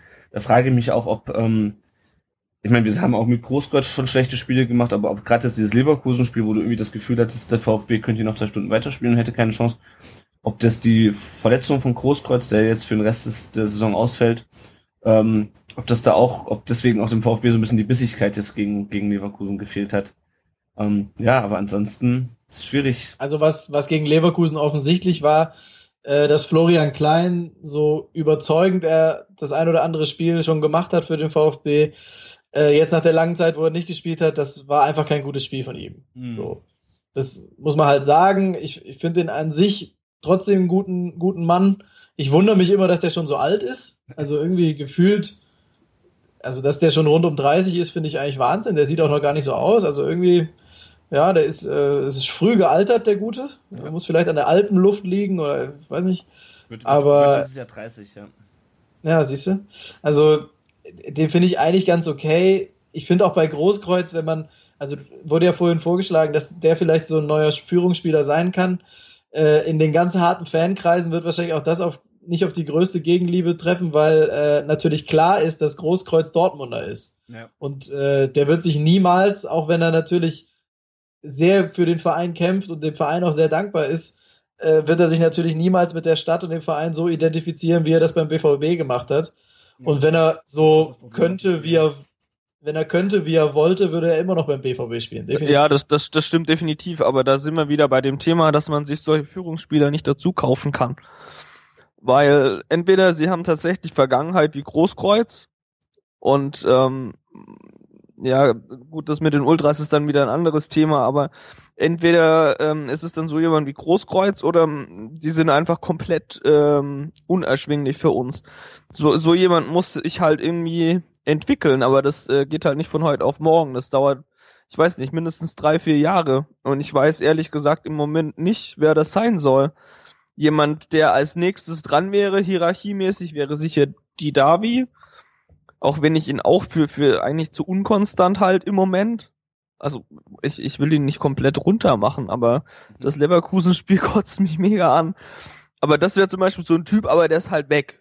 Bin ich mir relativ sicher. Kostic ist Ja. auch dazu gekauft.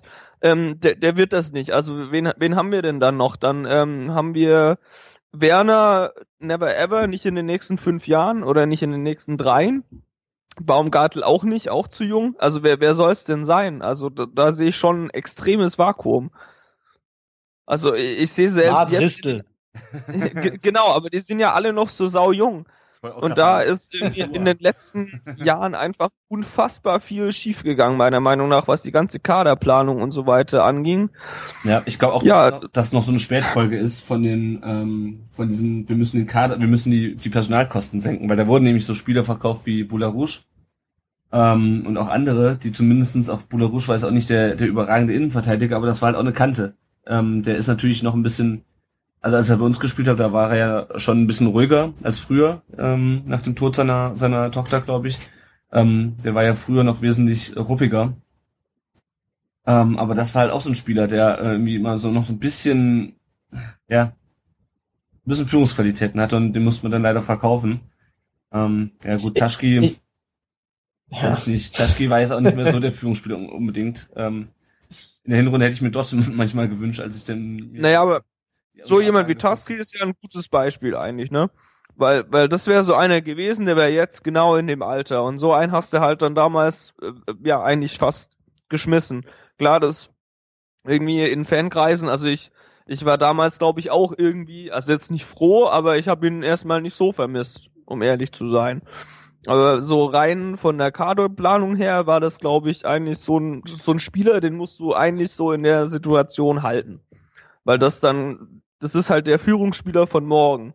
Und das wurde halt äh, vor fünf Jahren oder sowas äh, komplett ähm, ja, ver ver verballert. Also das sind, jetzt haben wir aktuell die Spätfolgen der beschissenen Politik vor fünf, sechs Jahren. Ja. Und das wird auch sicherlich noch mal so lange dauern, bis das dann irgendwie wieder bereinigt ist. Das, also das geht mir ja immer allgemein extrem auf den Sack. Also ich will jetzt Dutt nicht in Schutz nehmen oder so, aber da, da kommst du ähm, neu zu einem Verein, der ist jetzt, wie lange ist er da? Zwei Jahre? Nee, Stimmt das? anderthalb. Ein Jahr? Ein, anderthalb? Anderthalb. Ein über, ja, Anderthalb. genau, anderthalb. Und dann sollst du in anderthalb Jahren wieder gut machen, was Leute fünf Jahre lang äh, Scheiße gemacht haben. Das geht einfach nicht. Also das, das, der ganze Prozess wird noch mindestens drei, vier, fünf Jahre dauern. Mindestens. Und dann brauchst du extremes Glück, dass dann so Leute wie Baumgartel einfach zu guten Spielern werden zum Beispiel, dass man dann in fünf Jahren dann einen Führungsspieler sitzen hat, weil genau das ist im Moment das Problem, das wir haben. Ja. Da ist einfach ich könnte jetzt, keine... Ich könnte jetzt ein bisschen aus, aus dem Nähkästchen plaudern, was äh, gerade so doch, den, den Kollegen Bobic angeht.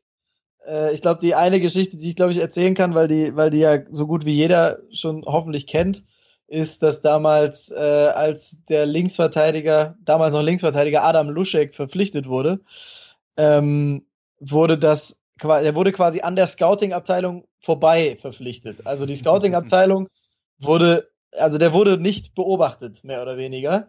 Und als die Scouting-Abteilung davon Wind bekommen hat, hat die Scouting-Abteilung gesagt, um Gottes Willen den nicht.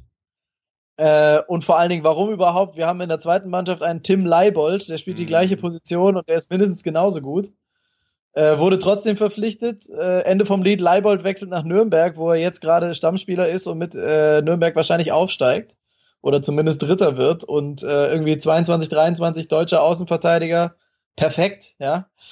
Äh, wir geben den ab und holen aber einen, den eigentlich so richtig im Verein irgendwie nur ein, zwei Leute wollten und der Rest äh, hart dagegen war. Und äh, das war mit Sicherheit nicht das einzige Beispiel aus der Zeit. Und äh, das ist natürlich klar, dass, dass Dutt, das hat er auch gesagt, als er angetreten ist, er hat jetzt das Scouting- und Nachwuchsteam und äh, das, die erste Mannschaft noch enger zusammengezogen. Ähm, da soll es eine einheitliche Linie geben. Auch bei Transfers soll geguckt werden, ob man es vielleicht intern erstmal auffangen kann. Ähm, und so weiter und so fort. Das ist natürlich auch eine gute Sache. Ich wollte noch eine Sache kurz sagen zu der, zu der Diskussion über die Führungsspieler, das, wo wir, glaube ich, alle ein bisschen aufpassen müssen äh, auch wenn ich natürlich lieben gerne darüber diskutiere, wie ihr auch merkt.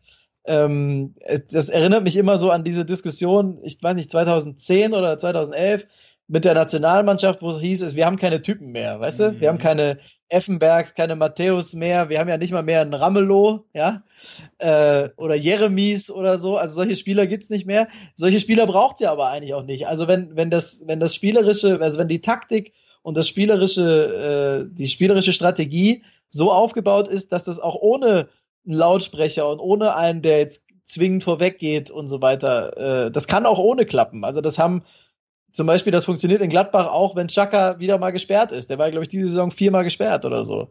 Also die haben ja dann, dann haben sie einfach nur extrem viele spielerisch gute Jungs, die genau wissen, was sie zu tun haben ja. und die nach einem Konzept spielen, wo du diesen, diesen Anführer, diesen Häuptling oder wie auch immer man das dann nennt, den der VfB, wie wir ja alle irgendwie feststellen, nicht so richtig hat, wo es den aber auch gar nicht braucht. Und vielleicht ist das so der Weg, äh, den der VfB auch einschlagen möchte. Also wenn, ich sag mal so, die letzten Spiele der letzten Saison mit diesen vier Wahnsinnigen da vorne, mit Kostic, mit äh, Harnik, mit Didavi und Ginczek, äh, da brauchst, also da hast du so gute und wenn die mit aufeinander abgestimmt sind, dann hat das von fast ganz alleine funktioniert. Und wenn jetzt die Davi weggeht, da sind wir uns ja eigentlich auch alle einig, dass das passiert.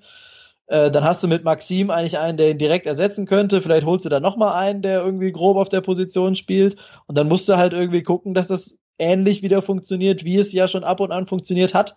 Und ob du dann zwingend einen brauchst, der mal dazwischen haut oder der Riesenansprachen macht oder wild gestikulierend die Mannschaft nach vorne peitscht, äh, weiß ich gar nicht, ob das dann zwingend notwendig ist. Mhm. Ja, du, äh, das, das stimmt, aber sorry, wenn ich da dazwischen grätsche. Also ich, ich, ich glaube, es ist einfach ein Problem des Mannschaftsgefüges so ein bisschen. Wenn man sich mal anguckt, ähm, welche Spieler von uns so, sagen wir mal, 27 und älter sind, dann sind das Tyton und Längerack hinten drin. Tyton hat sich zum Glück gefangen, ist okay. Dann ist es ein Sunjic, ein Schwab, ein Niedermeyer, ein Insua, ein Großkreuz ist tatsächlich schon so alt, ein Klein, ein Die, Gentner ähm, und Harnik, glaube ich. Und bei den Spielern, die ich gerade genannt habe, ich weiß nicht, ich habe dann immer so das Gefühl, dass man die eigentlich locker ersetzen können müsste. Also Insua halte ich zum Beispiel für eigentlich einen guten linken Verteidiger. Ähm, der seine Sache auch vernünftig macht, hat glaube ich auch am meisten Einsätze und ansonsten, okay, die Torwarte noch außen vor, aber ansonsten, wer ist denn wirklich unersetzbar von denen? Das ist so, was ich so krass finde an, an diesen, also an diesen sogenannten Führungsspielern. Mhm. Harnik spielt zurzeit nicht mal. Ähm, da würde ich ohne Scheiß fast noch sagen, Gentner ist der Einzige, der da eigentlich ja, so, so noch halbwegs Leistung bringt davon. Ja. Der Rest ist irgendwie so beliebig, finde ich. Also ein, einfach Einheitsbrei. Wisst ihr, was ich meine?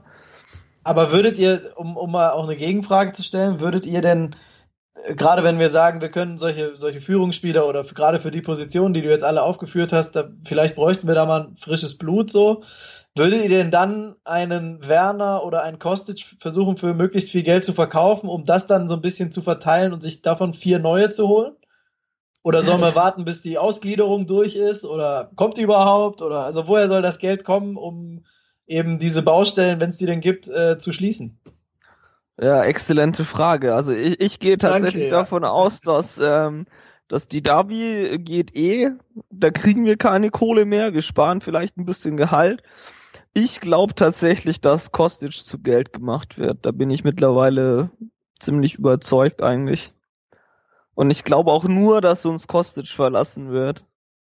Im, im Sommer, also nur, ähm, also aus der ersten Elf, sage ich mal, geht, glaube ich, nur Kostic tatsächlich. Mal, ja, mal, mal, mal von denen ab, äh, die da, also wo, wo man Geld verdienen könnte, sage ich mal. Ich glaube, dass Werner auf jeden Fall bleibt nach den Aussagen. Wäre auch bescheuert, den zu verkaufen, auch wenn man ihn manchmal verflucht. ähm, ich, ich gehe davon aus, dass Kostic für hoffentlich 35 Millionen plus geht. Nach England dann aber. ja, selbstverständlich nach England. Oder nach China. Ich, ich würde den woanders nicht hinverkaufen. ja, dann kannst du ihn auch behalten, dann musst du es halt irgendwie anders lösen. Ja. Ich finde es ja ganz reizvoll, was der, was der Daniel gerade gesagt hat, dass man, wenn man äh, vernünftiges Konzept hat ähm, und es so nicht so auf einzelne Spieler ankommt, ähm, so wie so wie Gladbach, äh, dass man dann trotzdem auch erfolgreich sein kann, indem einfach das System funktioniert ähm, und dann auch mal einen Ausfall von so einem Führungsspieler oder die Abwesenheit von so einem äh, auf dem Tischhauer ähm, auffangen kann. Das Problem ist halt nur bei uns, äh, bei uns wechselt halt das Spielkonzept äh, in den letzten Jahren gefühlt jedes halbe Jahr. Und ähm, ja, und in so Phasen und in so wieder auch in so einer Phase, wie wir uns jetzt gerade befinden. Also ich meine, äh, klar, der VfB ähm, spielt erfolgreicher als unter Zorniger. Ähm, eine spielerische Fortentwicklung in irgendeiner Weise. Die spielen halt, ich habe aber schon ein paar mehrmals gesagt, die spielen halt jetzt das, was sie können und nicht mehr das, was sie sollen. Ähm, der Kramni lässt die halt einfach das spielen, was sie können jetzt. Ähm, die den hinten ein bisschen defensiver, weil er, wie du ganz richtig gesagt hast, die ein bisschen nach hinten gezogen hat. Ja, und ich meine, vorne spielen sie aber auch nicht, auch nicht groß anders als unter Zorniger. Nur manchmal klappt's und äh, manchmal klappt's halt auch nicht. Und das in der Hinrunde hat halt häufiger mal geklappt. Ähm, was vielleicht auch einfach eine mentale Geschichte war.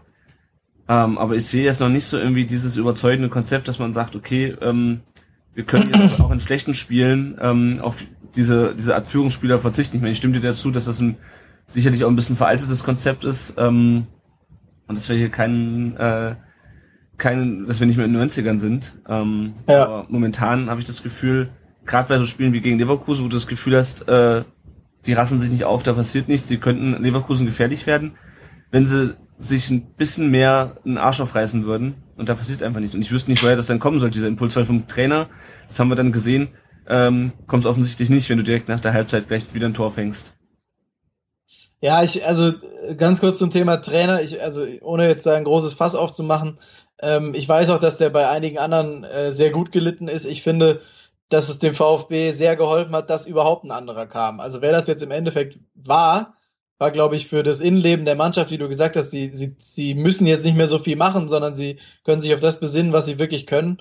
Äh, das hat Kramny auf jeden Fall gemacht und dafür ist er auch zu loben.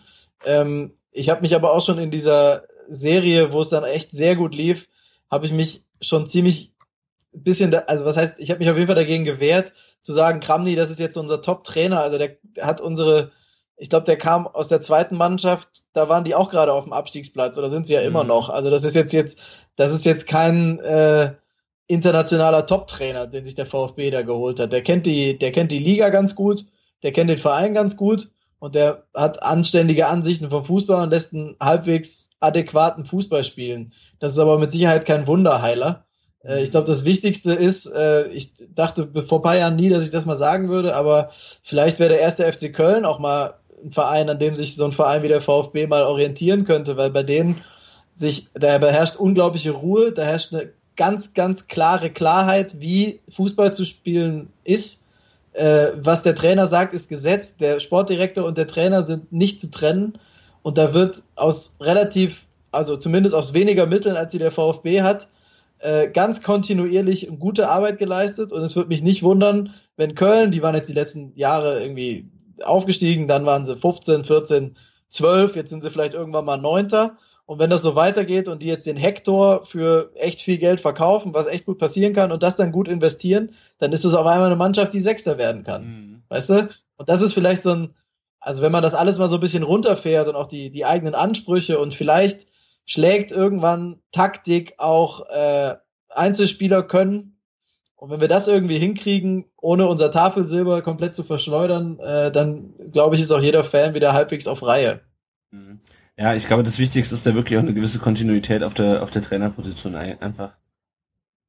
Die kannst du natürlich aber auch nur machen, wenn die Ergebnisse stimmen. Ne? Also ja. ich glaube schon, dass, dass es toll gewesen wäre jetzt mit Zorniger, wenn die Mannschaft irgendwie eine halbwegs okay Saison spielt mit dem Fußball und den dann verinnerlicht und dann holst du dir Spieler dazu, die dazu passen und so. Das wäre bestimmt irgendwie cool geworden. Also wir haben ja alle das 4-2 oder 4-1 gegen City äh, aus der Vorbereitung noch im Kopf. Ne? Also mhm. äh, das war ja es war ja ein Wahnsinnsszenario, was da in jedem Kopf von uns angesprungen ist. Boah, guck mal, wie wir City an die Wand spielen und so, was wir mit unserem tollen Fußball alles können. Ja, also ich glaube schon, dass der Wille da ist, aber dafür muss dann halt auch ein bisschen Glück dabei sein, da müssen die Ergebnisse stimmen und vor allen Dingen müssen dann weniger Fehler gemacht werden. Mhm.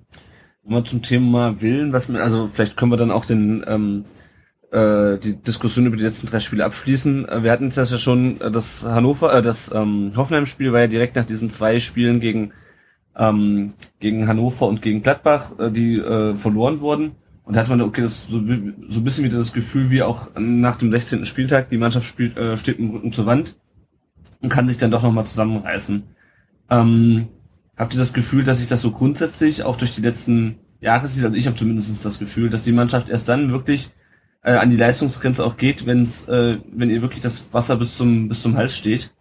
Ähm, das hat man ja auch letztes Jahr gesehen in der, in der Rückrunde ähm, da standen wir auch lange unten drin und die Mannschaft hat auch unter, unter Stevens auch in der Rückrunde noch Spiele gezeigt, die ähm, katastrophal waren. Also dieses 0 zu 2 gegen, gegen Nürnberg beispielsweise. Nee, das war, das, das war das Jahr, das war das Jahr, äh, Jahr davor. Ähm, ja, oder diese Niederlage gegen Schalke. Also so, so Spiele, wo du denkst, okay, ähm, Leute, wann fangt ihr an, den Abstiegskampf anzunehmen? dieses Jahr hatte ich halt wieder das Gefühl, ähm, wir haben zwei Spiele verloren, es geht wieder nach unten, dann schaffen sie es doch plötzlich wieder Hoffenheim wegzu, wegzuknallen. Ja, ist frustrierend, ne? Ja. also ich, ich, ich denke immer, äh, ich denke immer, äh, mit welcher, also es ist auf der einen Seite frustrierend, auf der anderen Seite echt bemerkenswert, mit welcher, also auch ich Ende letzter Saison, mit welcher Sicherheit davon ausgegangen wird, ja, wir, wir gewinnen die letzten drei Spiele schon, ne? Also von dieses Viertelfinale, Halbfinale, Finale, dass das aufgebaut wird und dann klappt es einfach. Mhm. Weißt du? Weil weil die Mannschaft auf einmal weiß, ja, wir sind ja gut genug und äh, dann auf einmal guten Fußball spielt und sich auch von so kleinen Rückschlägen äh, nicht aus der Bahn bringen lässt und dann gewinnen die einfach die drei Spiele und du fragst dich die ganze Zeit, Leute, die 31 Spiele davor, was war los? Ja, es kann doch nicht wahr sein. Also irgendwie hat man, wie du sagst, das Gefühl, das Potenzial in dieser Mannschaft auch jetzt schon ist so riesig und es wird einfach viel zu, viel zu selten abgerufen. Und an was dann das liegt, das haben wir jetzt ja äh, weit und breit äh, schon diskutiert äh, ob das dann einzelne Fehlentscheidungen sind, ob das Typenfragen sind, ob das der Trainer ist, ob es die Taktik ist, da kommt wahrscheinlich immer viel zusammen. Aber äh, als Fan ist es schon zum Verrücktwerden, wenn du Spiele siehst, bei denen fast alles klappt, wie das 5-1 gegen, gegen äh, Hoffenheim und dann ein paar Tage später kriegen die drei Eier gegen Ingolstadt. Also das ist, das ist eigentlich mit rationalen Sachen echt nicht zu erklären. Ja. Die Wundertüte der Liga habe ich bei uns äh, geschrieben. Das, ich glaube, das, das trifft ganz gut. Ja. Und Aufbaugegner. Ja, für alles. Aufbaugegner. Ja, Call Me Aufbaugegner hatte, hatte der Vertikalpass geschrieben.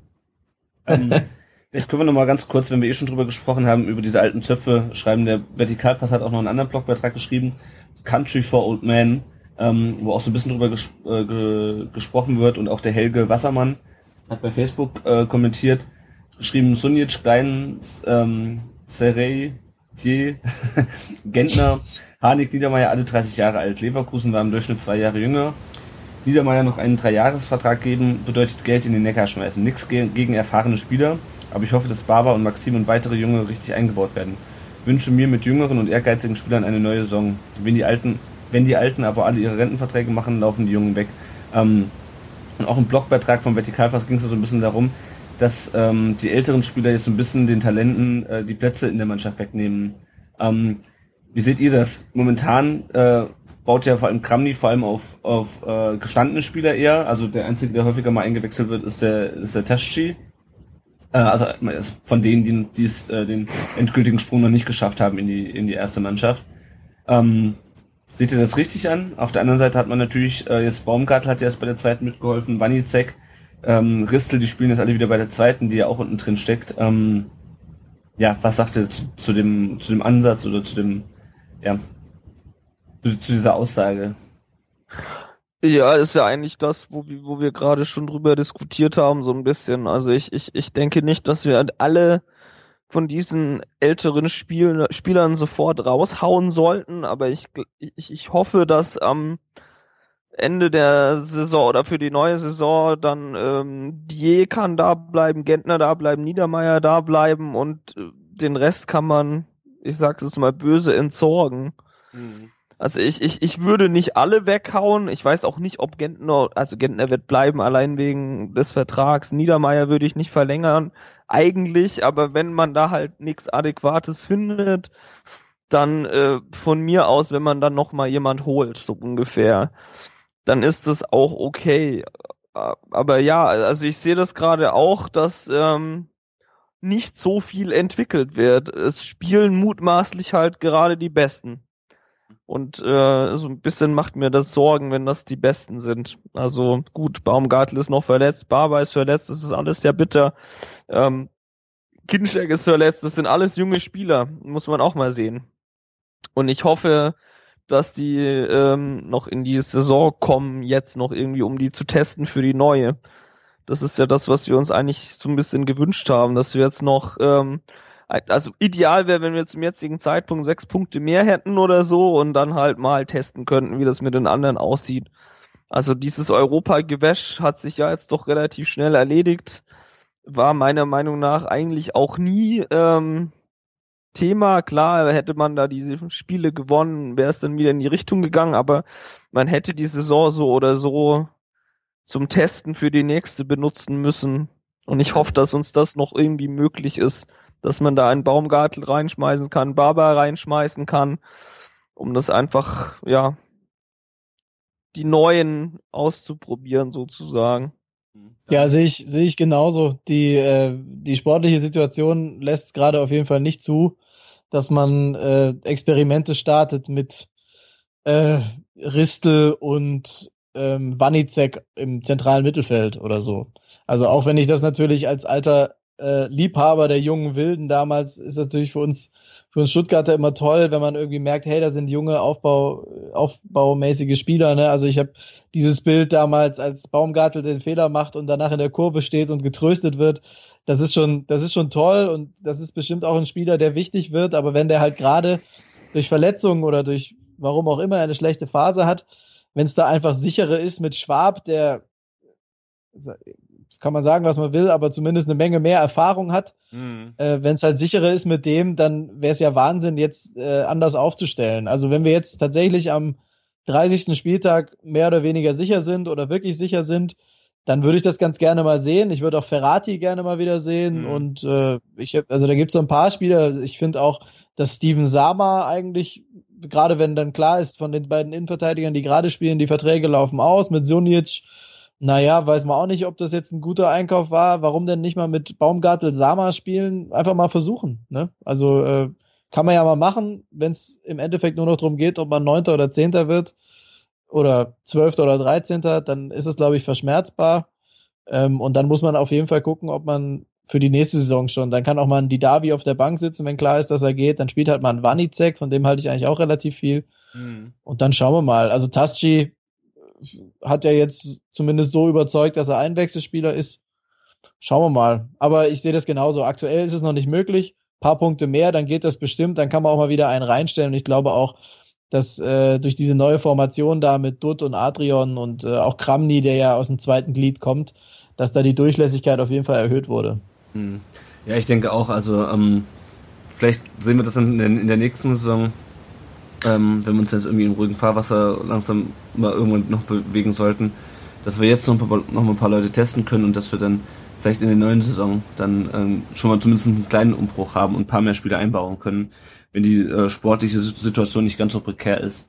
Ähm, dann können wir eigentlich gleich zum nächsten Thema kommen, nämlich dem Ausblick auf die nächsten Spiele. Ähm, wir haben jetzt noch sieben Spiele, dann ist die Saison schon wieder zu Ende. Wir spielen in Darmstadt, daheim gegen die Bayern, in Augsburg, daheim gegen Dortmund, in Bremen, daheim gegen Mainz und in Wolfsburg. Ähm, ja, und haben jetzt aber gleichzeitig nur noch fünf Punkte Vorsprung auf Platz 17. Und ähm, haben alle so wieder so ein bisschen die Befürchtung, dass diesmal äh, das Paderborn diesmal Wolfsburg heißt. Ähm, ja, ich meine, klar, wir haben Darmstadt ähm, können wir schlagen, aber es ist gleichzeitig auch ein schweres Spiel. Das gleiche gilt für Augsburg, Bremen. Ich glaube, über die Heimspiele gegen München Dortmund müssen wir nicht reden. Da brauchen wir uns, glaube ich, ähm, nicht so wahnsinnig viel aus, äh, auszurechnen, zumal es ja für die Bayern auch noch ein bisschen um was geht. Ähm, ja, was, wie, wie kommen wir jetzt, also wie schaffen wir es, dass wir nicht wieder bis zum letzten Spieltag zittern müssen und genau das, was wir gerade eben besprochen haben, ähm, vielleicht schon zwei oder drei Spieltage vor Ende ähm, die Saison auslaufen lassen können und vielleicht einfach mal ein paar junge Spieler einbauen können. Was muss sich jetzt ändern? Weil ähm, momentan habe ich das Gefühl, es geht wieder eher nach unten als nach oben. Oder mache ich mich da äh, zu sehr verrückt und äh, wir sollten einfach ganz entspannt sein, weil wir halt äh, das Pendel nun mal die ganze Zeit so, so ausschlägt. also den Eindruck kann man schon haben, dass es aktuell eher nach unten geht. Aber äh, ich, ich würde ich würd schon sagen, dass, also was muss man machen, um sicher zu sein? Äh, die ganz einfache plakative Antwort ist, du musst einfach in Darmstadt gewinnen. Dann hast du 35 Punkte. Dann hat Darmstadt immer noch 28. Das sind sieben Punkte. Dahinter gewinnen bestimmt auch nicht alle. Also du hast dann sechs Spieltage vor Schluss acht Punkte Vorsprung oder sechs Punkte Vorsprung oder wie auch immer auf dem, auf Nicht-Abstiegsplatz und dazwischen sind dann noch vier, fünf Vereine. Also ich glaube, wenn du Darmstadt schlägst, das ist ein Riesenschritt.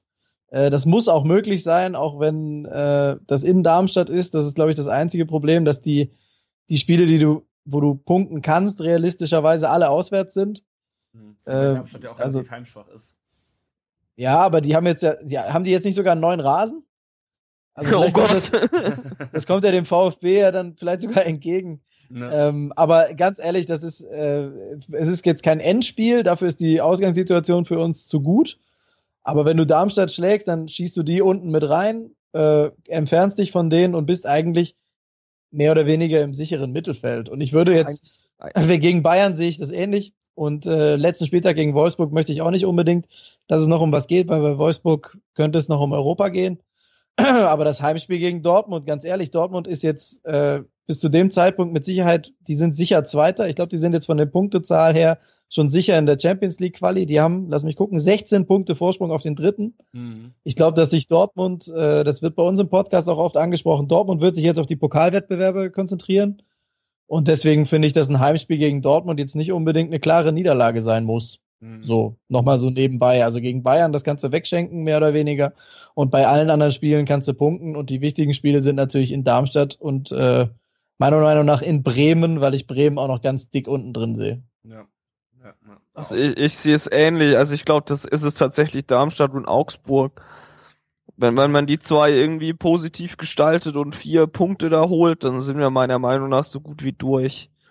Und dann ist der Rest eigentlich egal. Also ich, ich weiß nicht, gegen Dortmund zu Hause, ich glaube nicht, dass da viel geht, ehrlich gesagt, weil Dortmund liegt uns einfach nicht. Dortmund sehe ich auch als extrem stark diese Saison, eigentlich fast noch stärker als München, um ehrlich zu sein.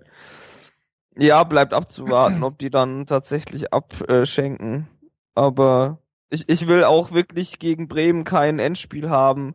Ähm, sehr, also ist ja auch ganz merkwürdig terminiert worden. Das ist ja auch eine Geschichte, die heute äh, durch Twitter gegeistert ist.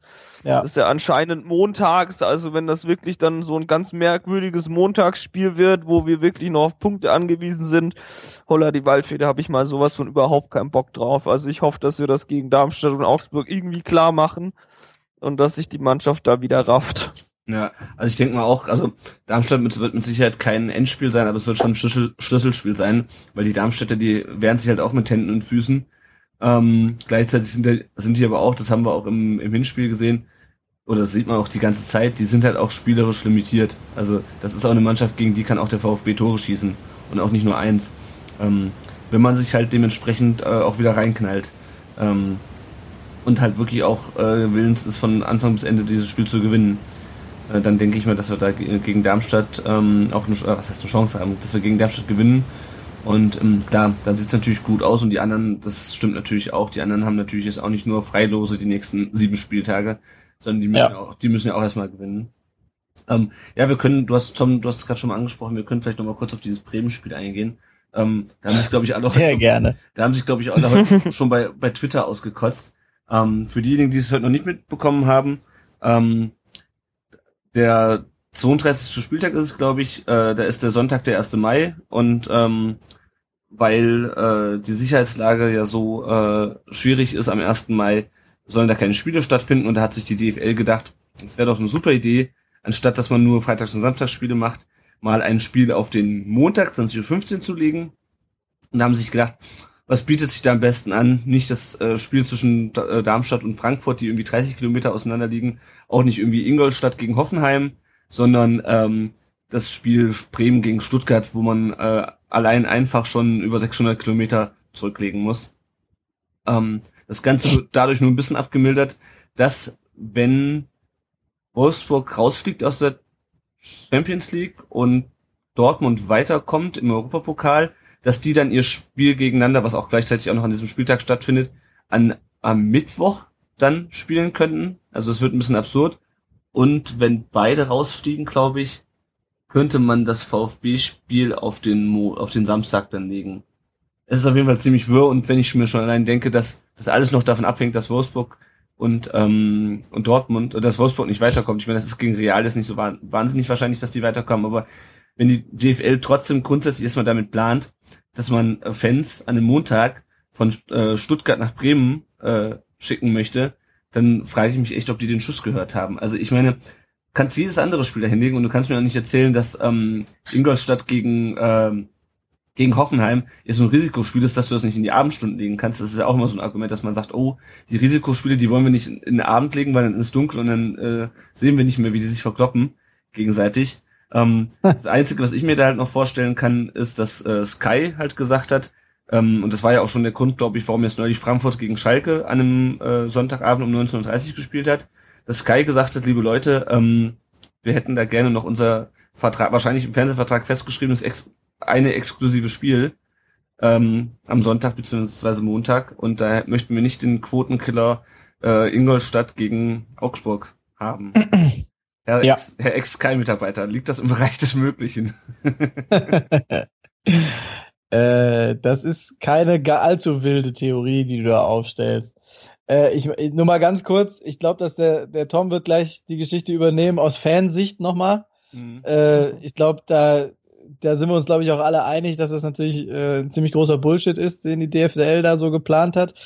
Ähm, ich möchte mal ein bisschen von der anderen Seite aufziehen. Es ist naiv zu glauben, äh, dass es in den nächsten Jahren keine Montagsspiele der Bundesliga geben wird. Mhm. Ähm, die werden so oder so kommen. Ja, das ist, äh, das hat, also wenn und wenn es nicht Montag ist, dann ist es noch ein Spiel mehr am Freitag oder dann ist der Samstag zerpflückt oder irgendwas. Das hat äh, Internationalisierungsgründe, das wissen wir alle. Das hat Vermarktungsgründe. In England äh, was ja irgendwo das Vorbildland ist, wenn es vor allen Dingen um die Vermarktung und die Einnahmen durch Fernseheinnahmen geht. Tom atmet schon schwer. Ja, ja. ja, ja. es, ist, es ist nun mal so, in die Richtung äh, geht der Fußball, in die Richtung geht auch auf jeden Fall die, die Bundesliga und an der Spitze de, dessen natürlich äh, die DFL. Deswegen wird es definitiv kommen. Sky wird mit allen Mitteln versuchen, die Samstagskonferenz zu verteidigen weil das das Premium-Produkt ist, weil das das Produkt ist, auf das alle stehen, was so das Alleinstellungsmerkmal überhaupt ist. Mhm. Ähm, wie du schon gesagt hast, es gibt mit Sicherheit einige Spiele, Einzelspiele, wenn die als Einzelspiele kommen, guckt die keine Sau. Ähm, und deswegen ist halt diese, Kon diese Konferenz so wichtig. Ähm, deswegen nur mal kurz gesagt, dieses Montagsspiel, es wird in den nächsten Jahren ziemlich sicher öfter mal, ob es jetzt der Montagabend ist, ob es der Freitag spät Nachmittag ist, ob es der Sonntag 1930 nochmal on top wird. Es wird Spiel zu Spielzeiten geben, die für Fans äh, nicht so nett sind wie Samstag 15.30 Uhr. So, mhm. da, muss, da muss man sich darauf einstellen, dass das jetzt schon kommt. in dieser Saison, dass das mit dieser fadenscheinigen 1. Mai äh, Geschichte kommt, dass es dann ausgerechnet das Spiel ist, wo es ja offensichtlich noch um viel gehen wird, mit, dem, mit der größten Anfahrt, die man sich in der Bundesliga so ungefähr vorstellen kann. Äh, das ist natürlich selten dämlich. Äh, da hat sich ja auch Robin Dutt heute klar zu geäußert, dass das eigentlich Quatsch ist und dass man gerade in dem Spiel die Unterstützung der Fans braucht und es ist halt nicht damit zu rechnen, dass viele Fans Montagabend dahin können, weil äh, nicht nur das Hinfahren, auch das Zurückfahren könnte ein Problem werden. Ja. Äh, ähm, aber die Fansicht wollte ich ja dem Tom überlassen. Ich wollte nur noch mal ganz kurz sagen, also es ist äh, gewöhnt euch dran, es wird leider so kommen, dass es immer mehr Montagsspiele geben wird und auch der VfB wird davon betroffen sein und es sind auch nicht nur Heimspiele dann. Ja. Tom? Ja, also ich meine, ähm, naiv bin ich ja auch nicht. Also dass das kommen wird, bin ich mir auch relativ sicher. Was mich ähm, bei der Thematik immer unfassbar aufregt, ist, dass genau diese Einzelspiele, das ist, das, das werden mutmaßlich immer Spiele von Traditionsvereinen sein oder sagen wir besser ähm, Vereine mit vielen Fans. Weil was anderes, wie gesagt, will keine Sau gucken. Und nur noch deswegen gibt's die Konferenz, dass irgendwie, äh, ich weiß nicht, Hoffenheim gegen Ingolstadt oder weiß der Kuckuck was, ähm, pseudomäßig noch äh, irgendwie mitgeguckt wird. Das guckt doch keine Sau sonst. Und wenn man ähm, sich dann noch anguckt, dass dann eigentlich diese Einzelspiele, die die am meisten drunter leiden, sind die Fans die zu den Auswärtsspielen fahren, wenn es Auswärtsspiele sind, teilweise ist es ja auch für Heimfans scheiße, dann ist das schon sehr, sehr merkwürdig, finde ich. Vor allem, ähm, ja, ich kann da nochmal ein neues Fass aufmachen, wenn es dann um die Verteilung der TV-Gelder geht. Da mhm. muss man, meiner Meinung nach, müsste man das ähm, an die Zuschauer anpassen. Das kann nicht sein, dass da Hoffenheim und wie sie alle heißen, extrem vom Premium-Produkt ähm, Bundesliga profitieren und letztendlich eigentlich gar nicht geguckt werden. Also wenn da irgendwie Wolfsburg gegen Hoffenheim oder was spielt ähm, und man hat äh, irgendwie ein paar hunderttausend Zuschauer auf Sky, das ist doch erbärmlich.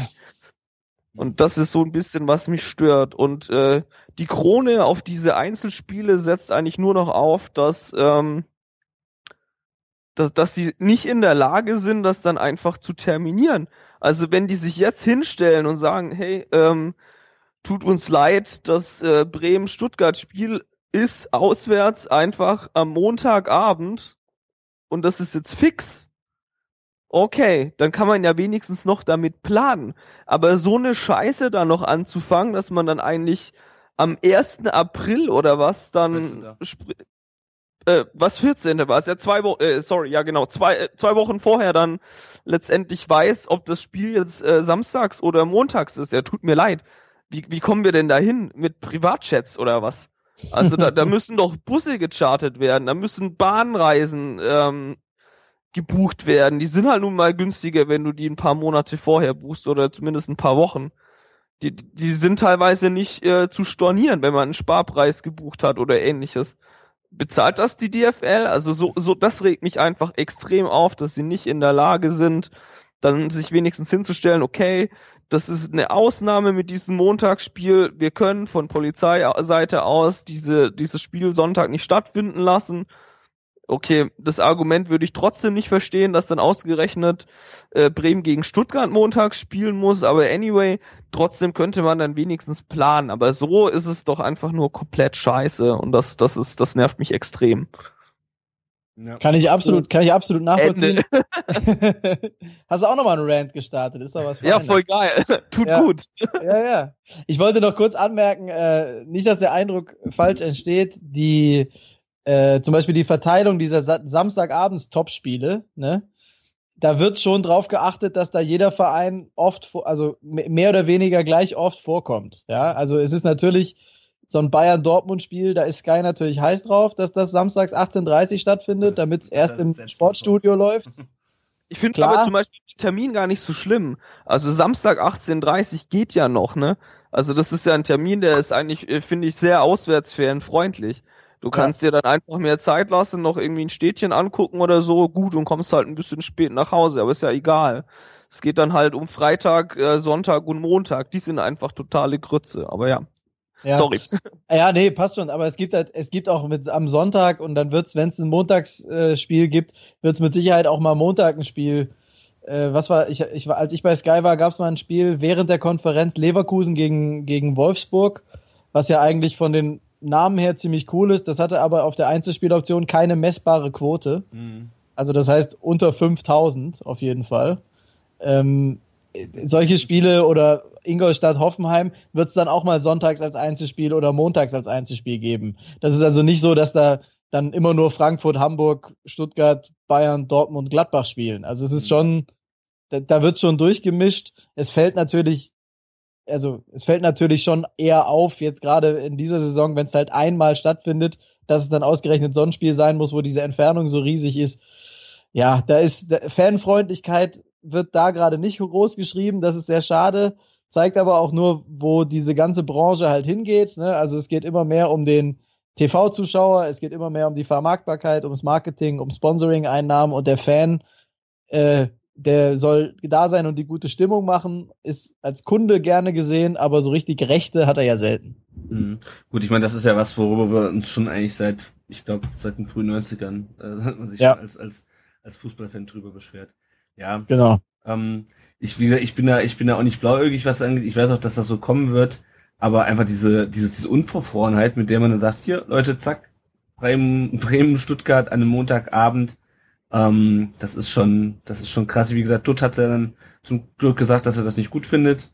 Ich habe mich da so ein bisschen gefragt, naja, wusste der das schon?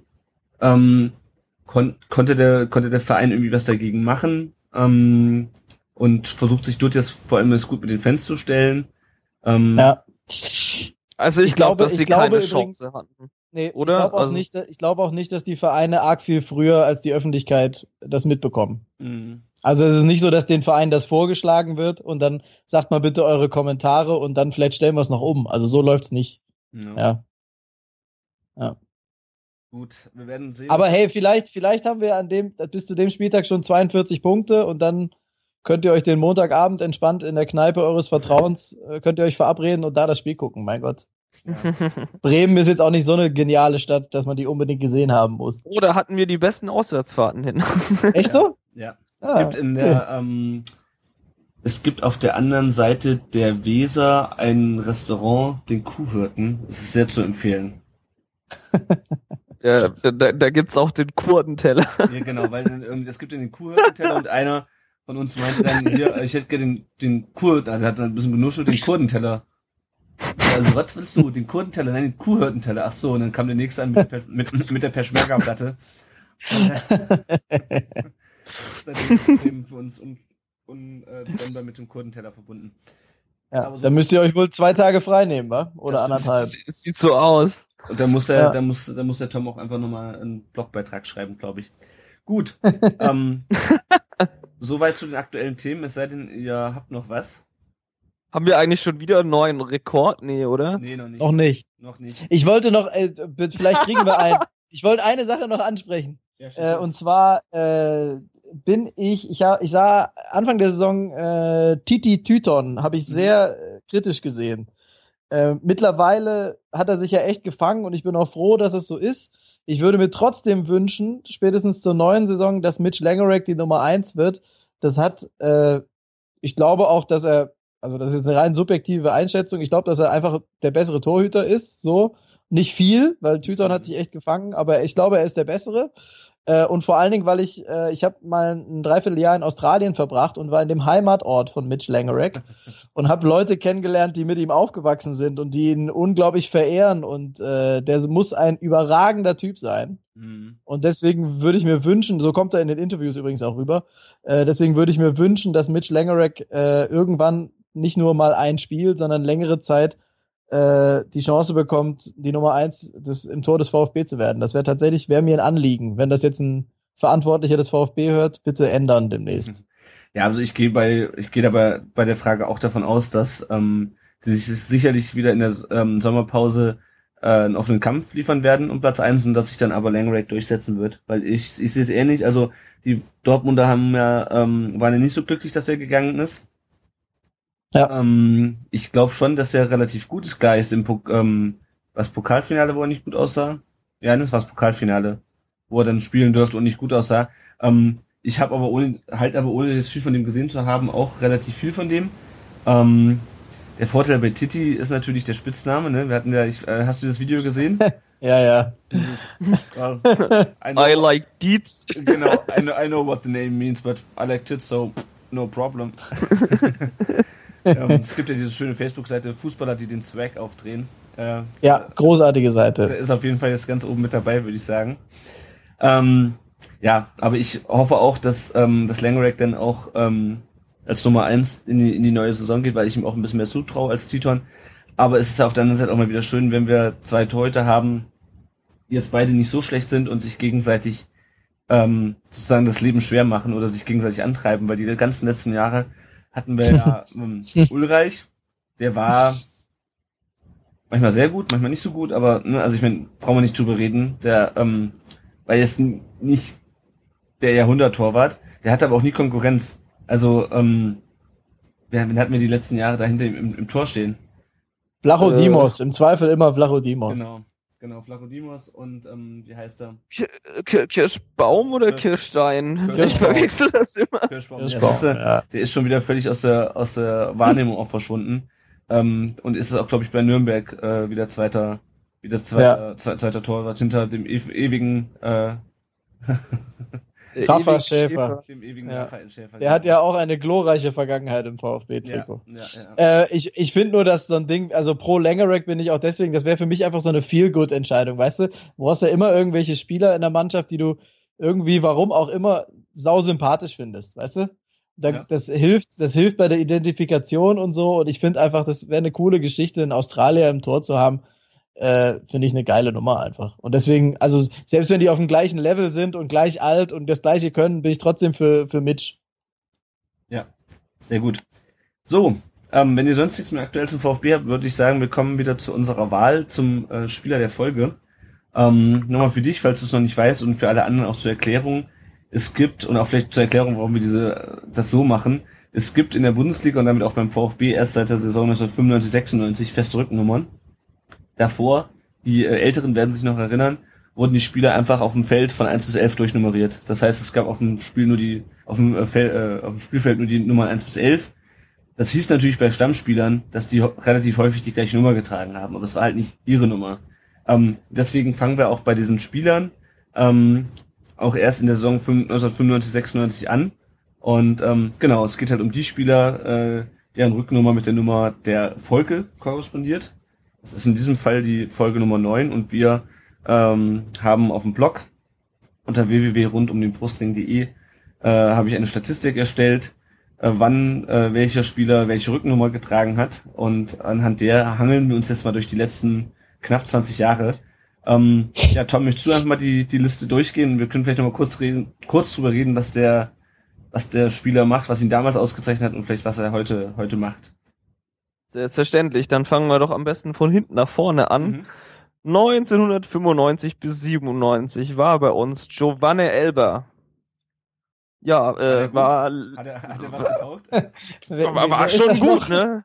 War schon gut, glaube ich. Also es war so meine Anfangszeit, glaube ich, als äh, Elber bei uns noch gekickt hat. War, war sicher einer der Lieblingsspieler.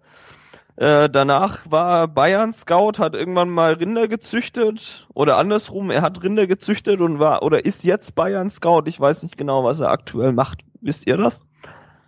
Nee, ich hab, Also mein letzter Stand war auch das mit dem Rinderzüchter. Ein Freund von mir, der bei, bei Sky arbeitet, hat ihn da mal besucht vor zwei, drei Jahren. Äh, dann habe ich auch gehört, dass er irgendwie Bayern-Scout gewesen sein soll, aber also er ist auf jeden Fall noch Besitzer dieser Rinderfarm. Ob er da Mhm. jetzt regelmäßig ist, das kann ich euch nicht sagen. Okay, dann geht's weiter. Von 97 bis 99. Sreto Ristic ähm, war bis 2015 Co-Trainer bei unseren geliebten Kickers. Aktuell keine Ahnung, was er tut. ja. Äh, äh, Dann, Ans Ja. Retouristisch, erinnere ich mich aber auch noch so, so ganz dunkel, weil jetzt auch nie der so, der so wahnsinnig aufgefallen ist. Also ich meine, die 9 ist ja schon eigentlich eher eine prominente Nummer. Ähm, hm, aber so wirklich äh, seine Duftmarke in Stuttgart hinterlassen hat er eigentlich nicht. War das dann die Zeit, in dem Ristic die 9 und Djordjevic die 7 hatte? Kann das sein? kann, kann gut sein. Ne? Ja. Ja. Oh, Djordjevic, da erinnere ich mich auch noch dran, ey. Genial. Okay, dann geht's weiter. Von 99 bis 2001 Pavel Kuka. Mhm. Was der tut, keine Ahnung. War aber auch, also den habe ich wiederum in eigentlich ganz gute Erinnerung. Ähm, der war zwar auch zu der Zeit da, als es gegen Abstieg ging, aber der hat auch, wenn ich mich nicht ganz irre, gar nicht mal so wenig Tore geschossen. Im VfB. Oder war zumindest äh, immer mal für ein Tor gut. Also wenn ich an Pavel Kuka denke, dann, dann sehe ich ihn immer irgendwie im Lautern-Trikot vor mir. Das stimmt. Ja, gar ich wollte so, gerade sagen. Gar nicht so richtig VfB. Erster FCK ist da komplett bei mir drin. Ähm, weil dann, ja. Ja, ich wollte gerade sagen, er hat auch nur bei Lautern gespielt. Das war eigentlich alles, was ich sagen wollte. Hat, Ja. aber, hat aber ganz kurz noch, er hat genau ein Tor für den VfB geschossen. Ich, ähm, meine Erinnerung trügt mich da. So kann's täuschen. Dann äh, weiter geht's von 2001 bis 2003 mit dem äh, unvergesslichen Lionel Ganea. Äh, Kann ich mich auch noch erinnern, ist herrlich. Ähm, hat seine Karriere 2010 beendet, ist seitdem Trainer bei verschiedenen rumänischen Vereinen. Aktuell ist er beim FC Voluntari und ähm, Aufsteiger in die erste rumänische Liga. Also scheint ja noch ganz erfolgreich unterwegs zu sein, der Gute. Ist natürlich bekannt dafür, dass er vor ein paar Jahren, glaube ich, den Linienrichter gewirkt hat. Als Spieler, glaube ich. Stimmt, das habe ich mitbekommen, glaube ich. Ich Genau. verfolge die rumänische Liga nicht so genau, deswegen habe ich das, glaube ich, äh, ist mir ist unter den Tisch gefallen bei mir. Okay, dann geht's weiter von 2004 bis 2007. Ähm, war Marco Streller bei uns. Ja. Im Frühjahr 15 arbeitet jetzt fürs Fernsehen. Ähm, da, da ist wahrscheinlich bei den meisten dieses Manchester-Spiel drin, wenn ich mich nicht täusche. War nicht Streller der, der gegen Manchester United die Kiste gemacht hat? Weiß nicht 2003 Nicht? meinst du, sondern, nee, Ver, ver, vertue ich mich da gerade? ein bisschen. 2003 war das Manchester-Spiel. Hä, was hat denn dann Streller nochmal gemacht? Warum verknüpfe ich denn den damit? Aber der hat doch auch in, also der hat doch auch in der, Cha- haben wir da nicht noch Champions League gespielt Ja, irgendwann mal? Ja, ja. Irgendwas hat doch Streller da mal gemacht in Ja. der Champions Also, League. Um es kurz abzusch äh, um es kurz äh, nicht ins Dunkel zu bringen, Streller ist so nach der Meisterschaft gegangen, das heißt, er hat leider nie Champions League gespielt. Oh. Ähm, für uns. Ähm, die Tore gegen Manchester, ähm, also Tom, wenn ich gnädig bin, schneide ich das raus, wenn nicht, lasse ich es drin. Die Tore gegen Manchester Nee, haben Kevin Kurani raus. und haben Kevin Kurani und Imre Sabic oder? geschossen. Ja, natürlich. Hm. Aber warum habe ich denn dann Streller da drin? Ich weiß es Äh, egal. Peinlich, oh Gott. ähm, bitte rausschneiden. ähm, dann geht's weiter mit äh, Everton, der 2007 bis 2008 bei uns war. Was er jetzt tut, keine Ahnung. Dann von 2008 bis 2011 Chippy Marika, spielt seit Mitte Januar wieder in Rumänien für Steaua Bukarest. Dann ähm, unser lieber Vedat Ibisevic von 12 bis 15, der äh, noch auf unserer Gehaltsliste steht und fleißig für die Hertha trifft. Und äh, schlussendlich war es von 2015 bis 16 Robbie Cruz, der jetzt in Leverkusen auf der Bank äh, sitzt, passend zum letzten Spiel. Ja, also kurze Zusammenfassung. Elber, Ristic, Kuka, Ganea, Streller, Everton, Marika, Ibisevic oder Kruse. Wer soll die Nummer 9 äh, der Folge sein? Also wer ist Spieler der Folge? Also, Also, also ich finde Ja. ja. bitte, sagst du zuerst. Für mich ist es eindeutig schon eine Elfer. Also so lustig die alle waren, das ist eine recht illustre Ansammlung von, ähm, von Spielern. Ganz kurz noch zu Ganea. Ähm, der frühere Bundesliga-Profi Ganea hat in der rumänischen Meisterschaft für einen handfesten Skandal gesorgt. Die- Der ehemalige Stürmer des VfB Stuttgart sah gestern beim Punktspiel seines Clubs Politehnica Timișoara bei Rapid Bukarest für eine Attacke gegen einen Linienrichter die rote Karte. Äh, der Schiedsrichterassistent informierte in der 70. Minute den Referee über ein Foul Ganeas, das für den Angreifer die zweite gelbe Karte und somit den Feldverweis zur Folge hatte. Ganea ging daraufhin auf den Assistenten los und packte diesen mit beiden Händen am Hals. Erst mehrere Mitspieler konnten Ganea von dem Mann trennen. Danach wurde von vier Polizisten vom Platz geführt. Also, äh, wie Ja. gesagt, illustre Runde, aber ähm, allein von der Bedeutung für den VfB ist es ganz klar für mich äh, schon mal eine Elber. Also ich müsste mich, also ich finde, ich finde das eine echt, wie du sagst, illustre Runde, da, also lustig, das mal alles zu sehen, was so los war. Ich finde sogar den aktuellsten mit Robbie Cruz noch den unspektakulärsten, muss ich sagen. Ja. Ähm, ich müsste mich entscheiden zwischen zwei Rumänen. äh, so genial die Geschichte von Ganea ist, die du gerade äh, vorgetragen hast, den ich auch, an den erinnere ich mich noch äh, aus den alten Panini-Heften. Mhm. Die haben den hatte ich, glaube ich, sehr oft doppelt. Äh, und dann habe ich den immer versucht, auf dem, auf dem Schulhof den irgendwie geiler zu machen, als er ist, um dafür einen anderen Spieler zu bekommen. Ey, der Ganea, der ist voll gut, den musst du haben. Äh, hat selten geklappt. Äh, ich muss mich aber dementsprechend entscheiden für Ciprian Marika äh, das, also 2008 bis 11, da habe ich den VfB wirklich sehr, sehr genau verfolgt, weil ich ja da in Stuttgart studiert habe, war oft im Stadion. Die Spielweise hat mir gefallen und der ist ja danach nach Spanien gewechselt und äh, Marika heißt ja auf Spanisch irgendwie Schwuchtel oder so. Mhm. Und deswegen stand auf seinem Trikot ja Chipi oder Ciprian und das, äh, das rundet die Geschichte für mich so ab, dass ich Marika nehme. Also ich, ich muss auch den Spielverderber spielen und glaube ich äh, hier auch Elber sagen. Äh, einfach die Tatsache, dass das so die Zeit war, wo ich äh, Fan geworden bin. Ich war der große Elber-Fan. Ich habe gekotzt ohne Ende, als der zu den Bayern ging. Mein, mein Vater hat sich gefreut, der ist nämlich Bazi. ähm, ja, also für mich definitiv Elber, einfach von der Anfangszeit her. Ich bin menschlich enttäuscht, dass ich überstimmt werde.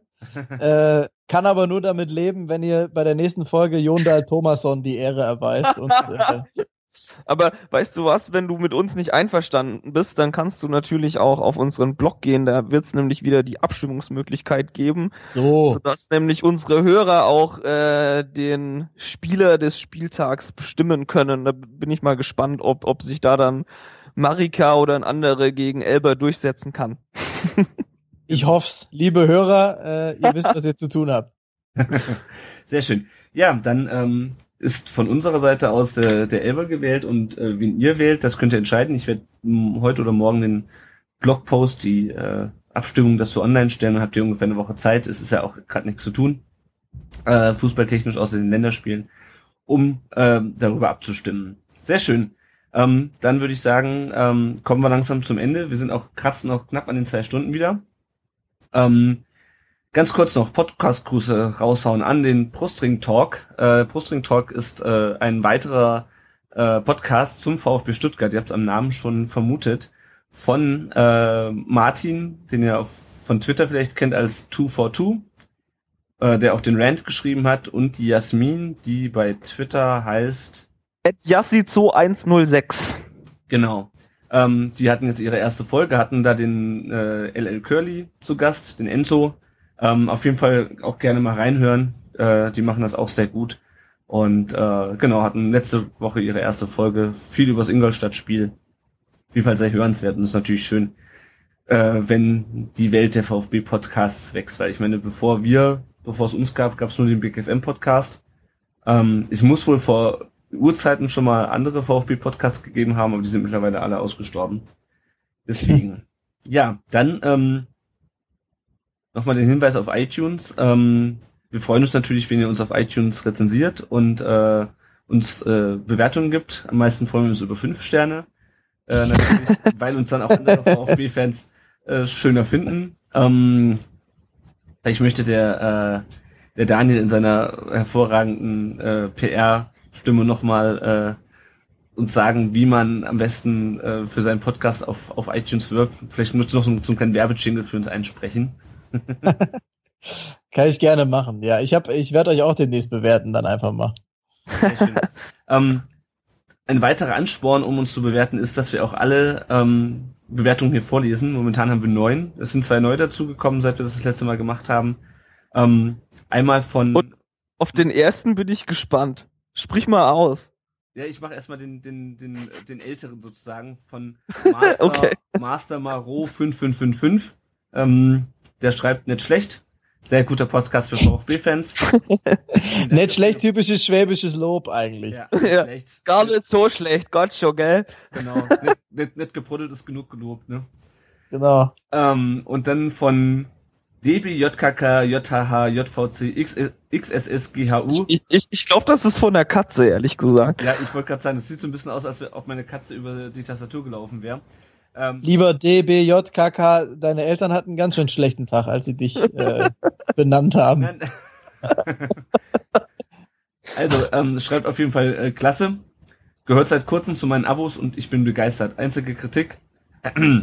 zu lange Folgen. Lieber DBJKK, JH, JVC, XXS, GHU. Ähm, es tut mir leid, dass wir dich schon wieder enttäuschen müssen. Wir sind momentan bei knapp zwei Stunden. Ähm, das liegt aber auch daran, dass wir deinen Namen zweimal buchstabieren mussten und das hat uns extrem viel Zeit gekostet. Vielleicht müssen wir es dann einfach in Teil 1 und Teil 2 aufteilen oder so. Ja, mal gucken. Auf jeden Fall schreibt äh, er oder sie würde mir dafür mehr Ausgaben äh, mit maximal 45 bis 60 Minuten wünschen. Das können wir nachvollziehen. Ähm, wir würden wahrscheinlich auch kürzer reden, wenn wir nicht immer über drei Spiele reden würden, denke ich. Äh, aber es ist für uns einfach zeitlich äh, nicht machbar, uns häufiger zu treffen. Teilt euch einfach auf. Genau, ihr habt jetzt zwei Wochen Zeit, um den äh, Podcast zu hören. Ja, da sind wir schon wieder fast am Ende. Tom, möchtest du noch mal kurz sagen, ähm, wo man uns im Internet findet? Selbstverständlich. Uns findet man bei rundumdenbrustring.de, bei Facebook ähm, unter facebook.com slash rundumdenbrustring und auch bei Twitter unter dem äh, Twitter-Handle at rundudbrustring. Sehr schön. Daniel, wo findet man äh, euren Podcast äh, und wo findet man euch im Social Web? Oh, also uns findet man äh, einfach googeln, da sind wir äh, auch zum Beispiel vertreten. Übrigens wurde letztens in der SZ äh, hat der, äh, der Journalist der SZ ausgerechnet über Hannover 96 das magische Zweieck als Titel gehabt eines Artikels. Da ging es um Kiyotake und Zieler. Das war, glaube ich, nach dem Stuttgart-Spiel, ne? Ja, und wir fühlten uns sehr auf den Schlips getreten, muss ich sagen. Aber wir waren bei Google trotzdem noch vor der SZ. also ähm, uns findet man unter wenig, äh, wenig überraschend unter www.dasmagischezweieck.de. Da gibt's auch alle alten Folgen, die wir jemals produziert haben, nochmal zum Nachhören und Informationen über die zwei Kerle, die das machen und äh, weitere lustige Sachen. Außerdem natürlich auch bei Facebook, da einfach bei, mal nach das magische Zweieck suchen und bei Twitter sind wir auch magisches zwei, zwei dieses Mal als Zahl und dann einfach Eck, also magisches Zweieck. Da sind wir vertreten, äh, da informieren wir über alles, was uns irgendwie wichtig erscheint. Ähm, und wenn ich noch kurz was empfehlen darf, wer uns nicht hören kann oder äh, dem auch rund um den Brustring zu lang ist, dem empfehle ich Football Weekly. Ähm, kann ich empfehlen, weil kein Konkurrenzprodukt äh, ist ein englischer Podcast von der englischen Zeitung The Guardian, die sich besonders um die Premier League kümmern, manchmal aber auch über die Bundesliga oder um die italienische Liga, Champions League und so weiter reden, kommt immer zweimal die Woche und äh, ist wirklich, wer dem Englischen mächtig ist, sollte sich da mal äh, reinschalten. Ist wirklich sehr, sehr interessant, äh, sehr lustig, was die Jungs da machen und äh, ja, kann ich nur empfehlen. Aber natürlich besonders rund um den Brustring und das magische Zweig, ist ja klar. Ja, auf jeden Fall. ähm, falls man dir persönlich folgen möchte, wo, äh, welchen Twitter-Handle müsste man da äh, suchen? Äh, mir persönlich kann man auch folgen, ist ganz einfach, ist Daniel unterstrich Muench, also Münch wie die Stadt. Äh, das ist tatsächlich auch mein richtiger Name.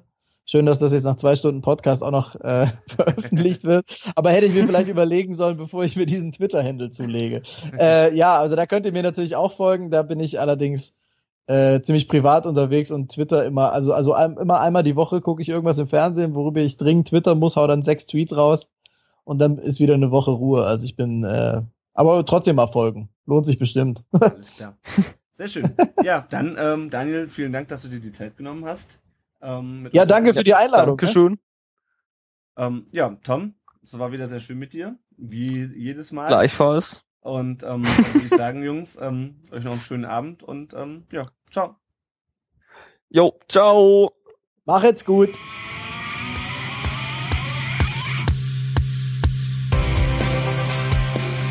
Rund um den Brustring. Der VfB Stuttgart Fan Podcast.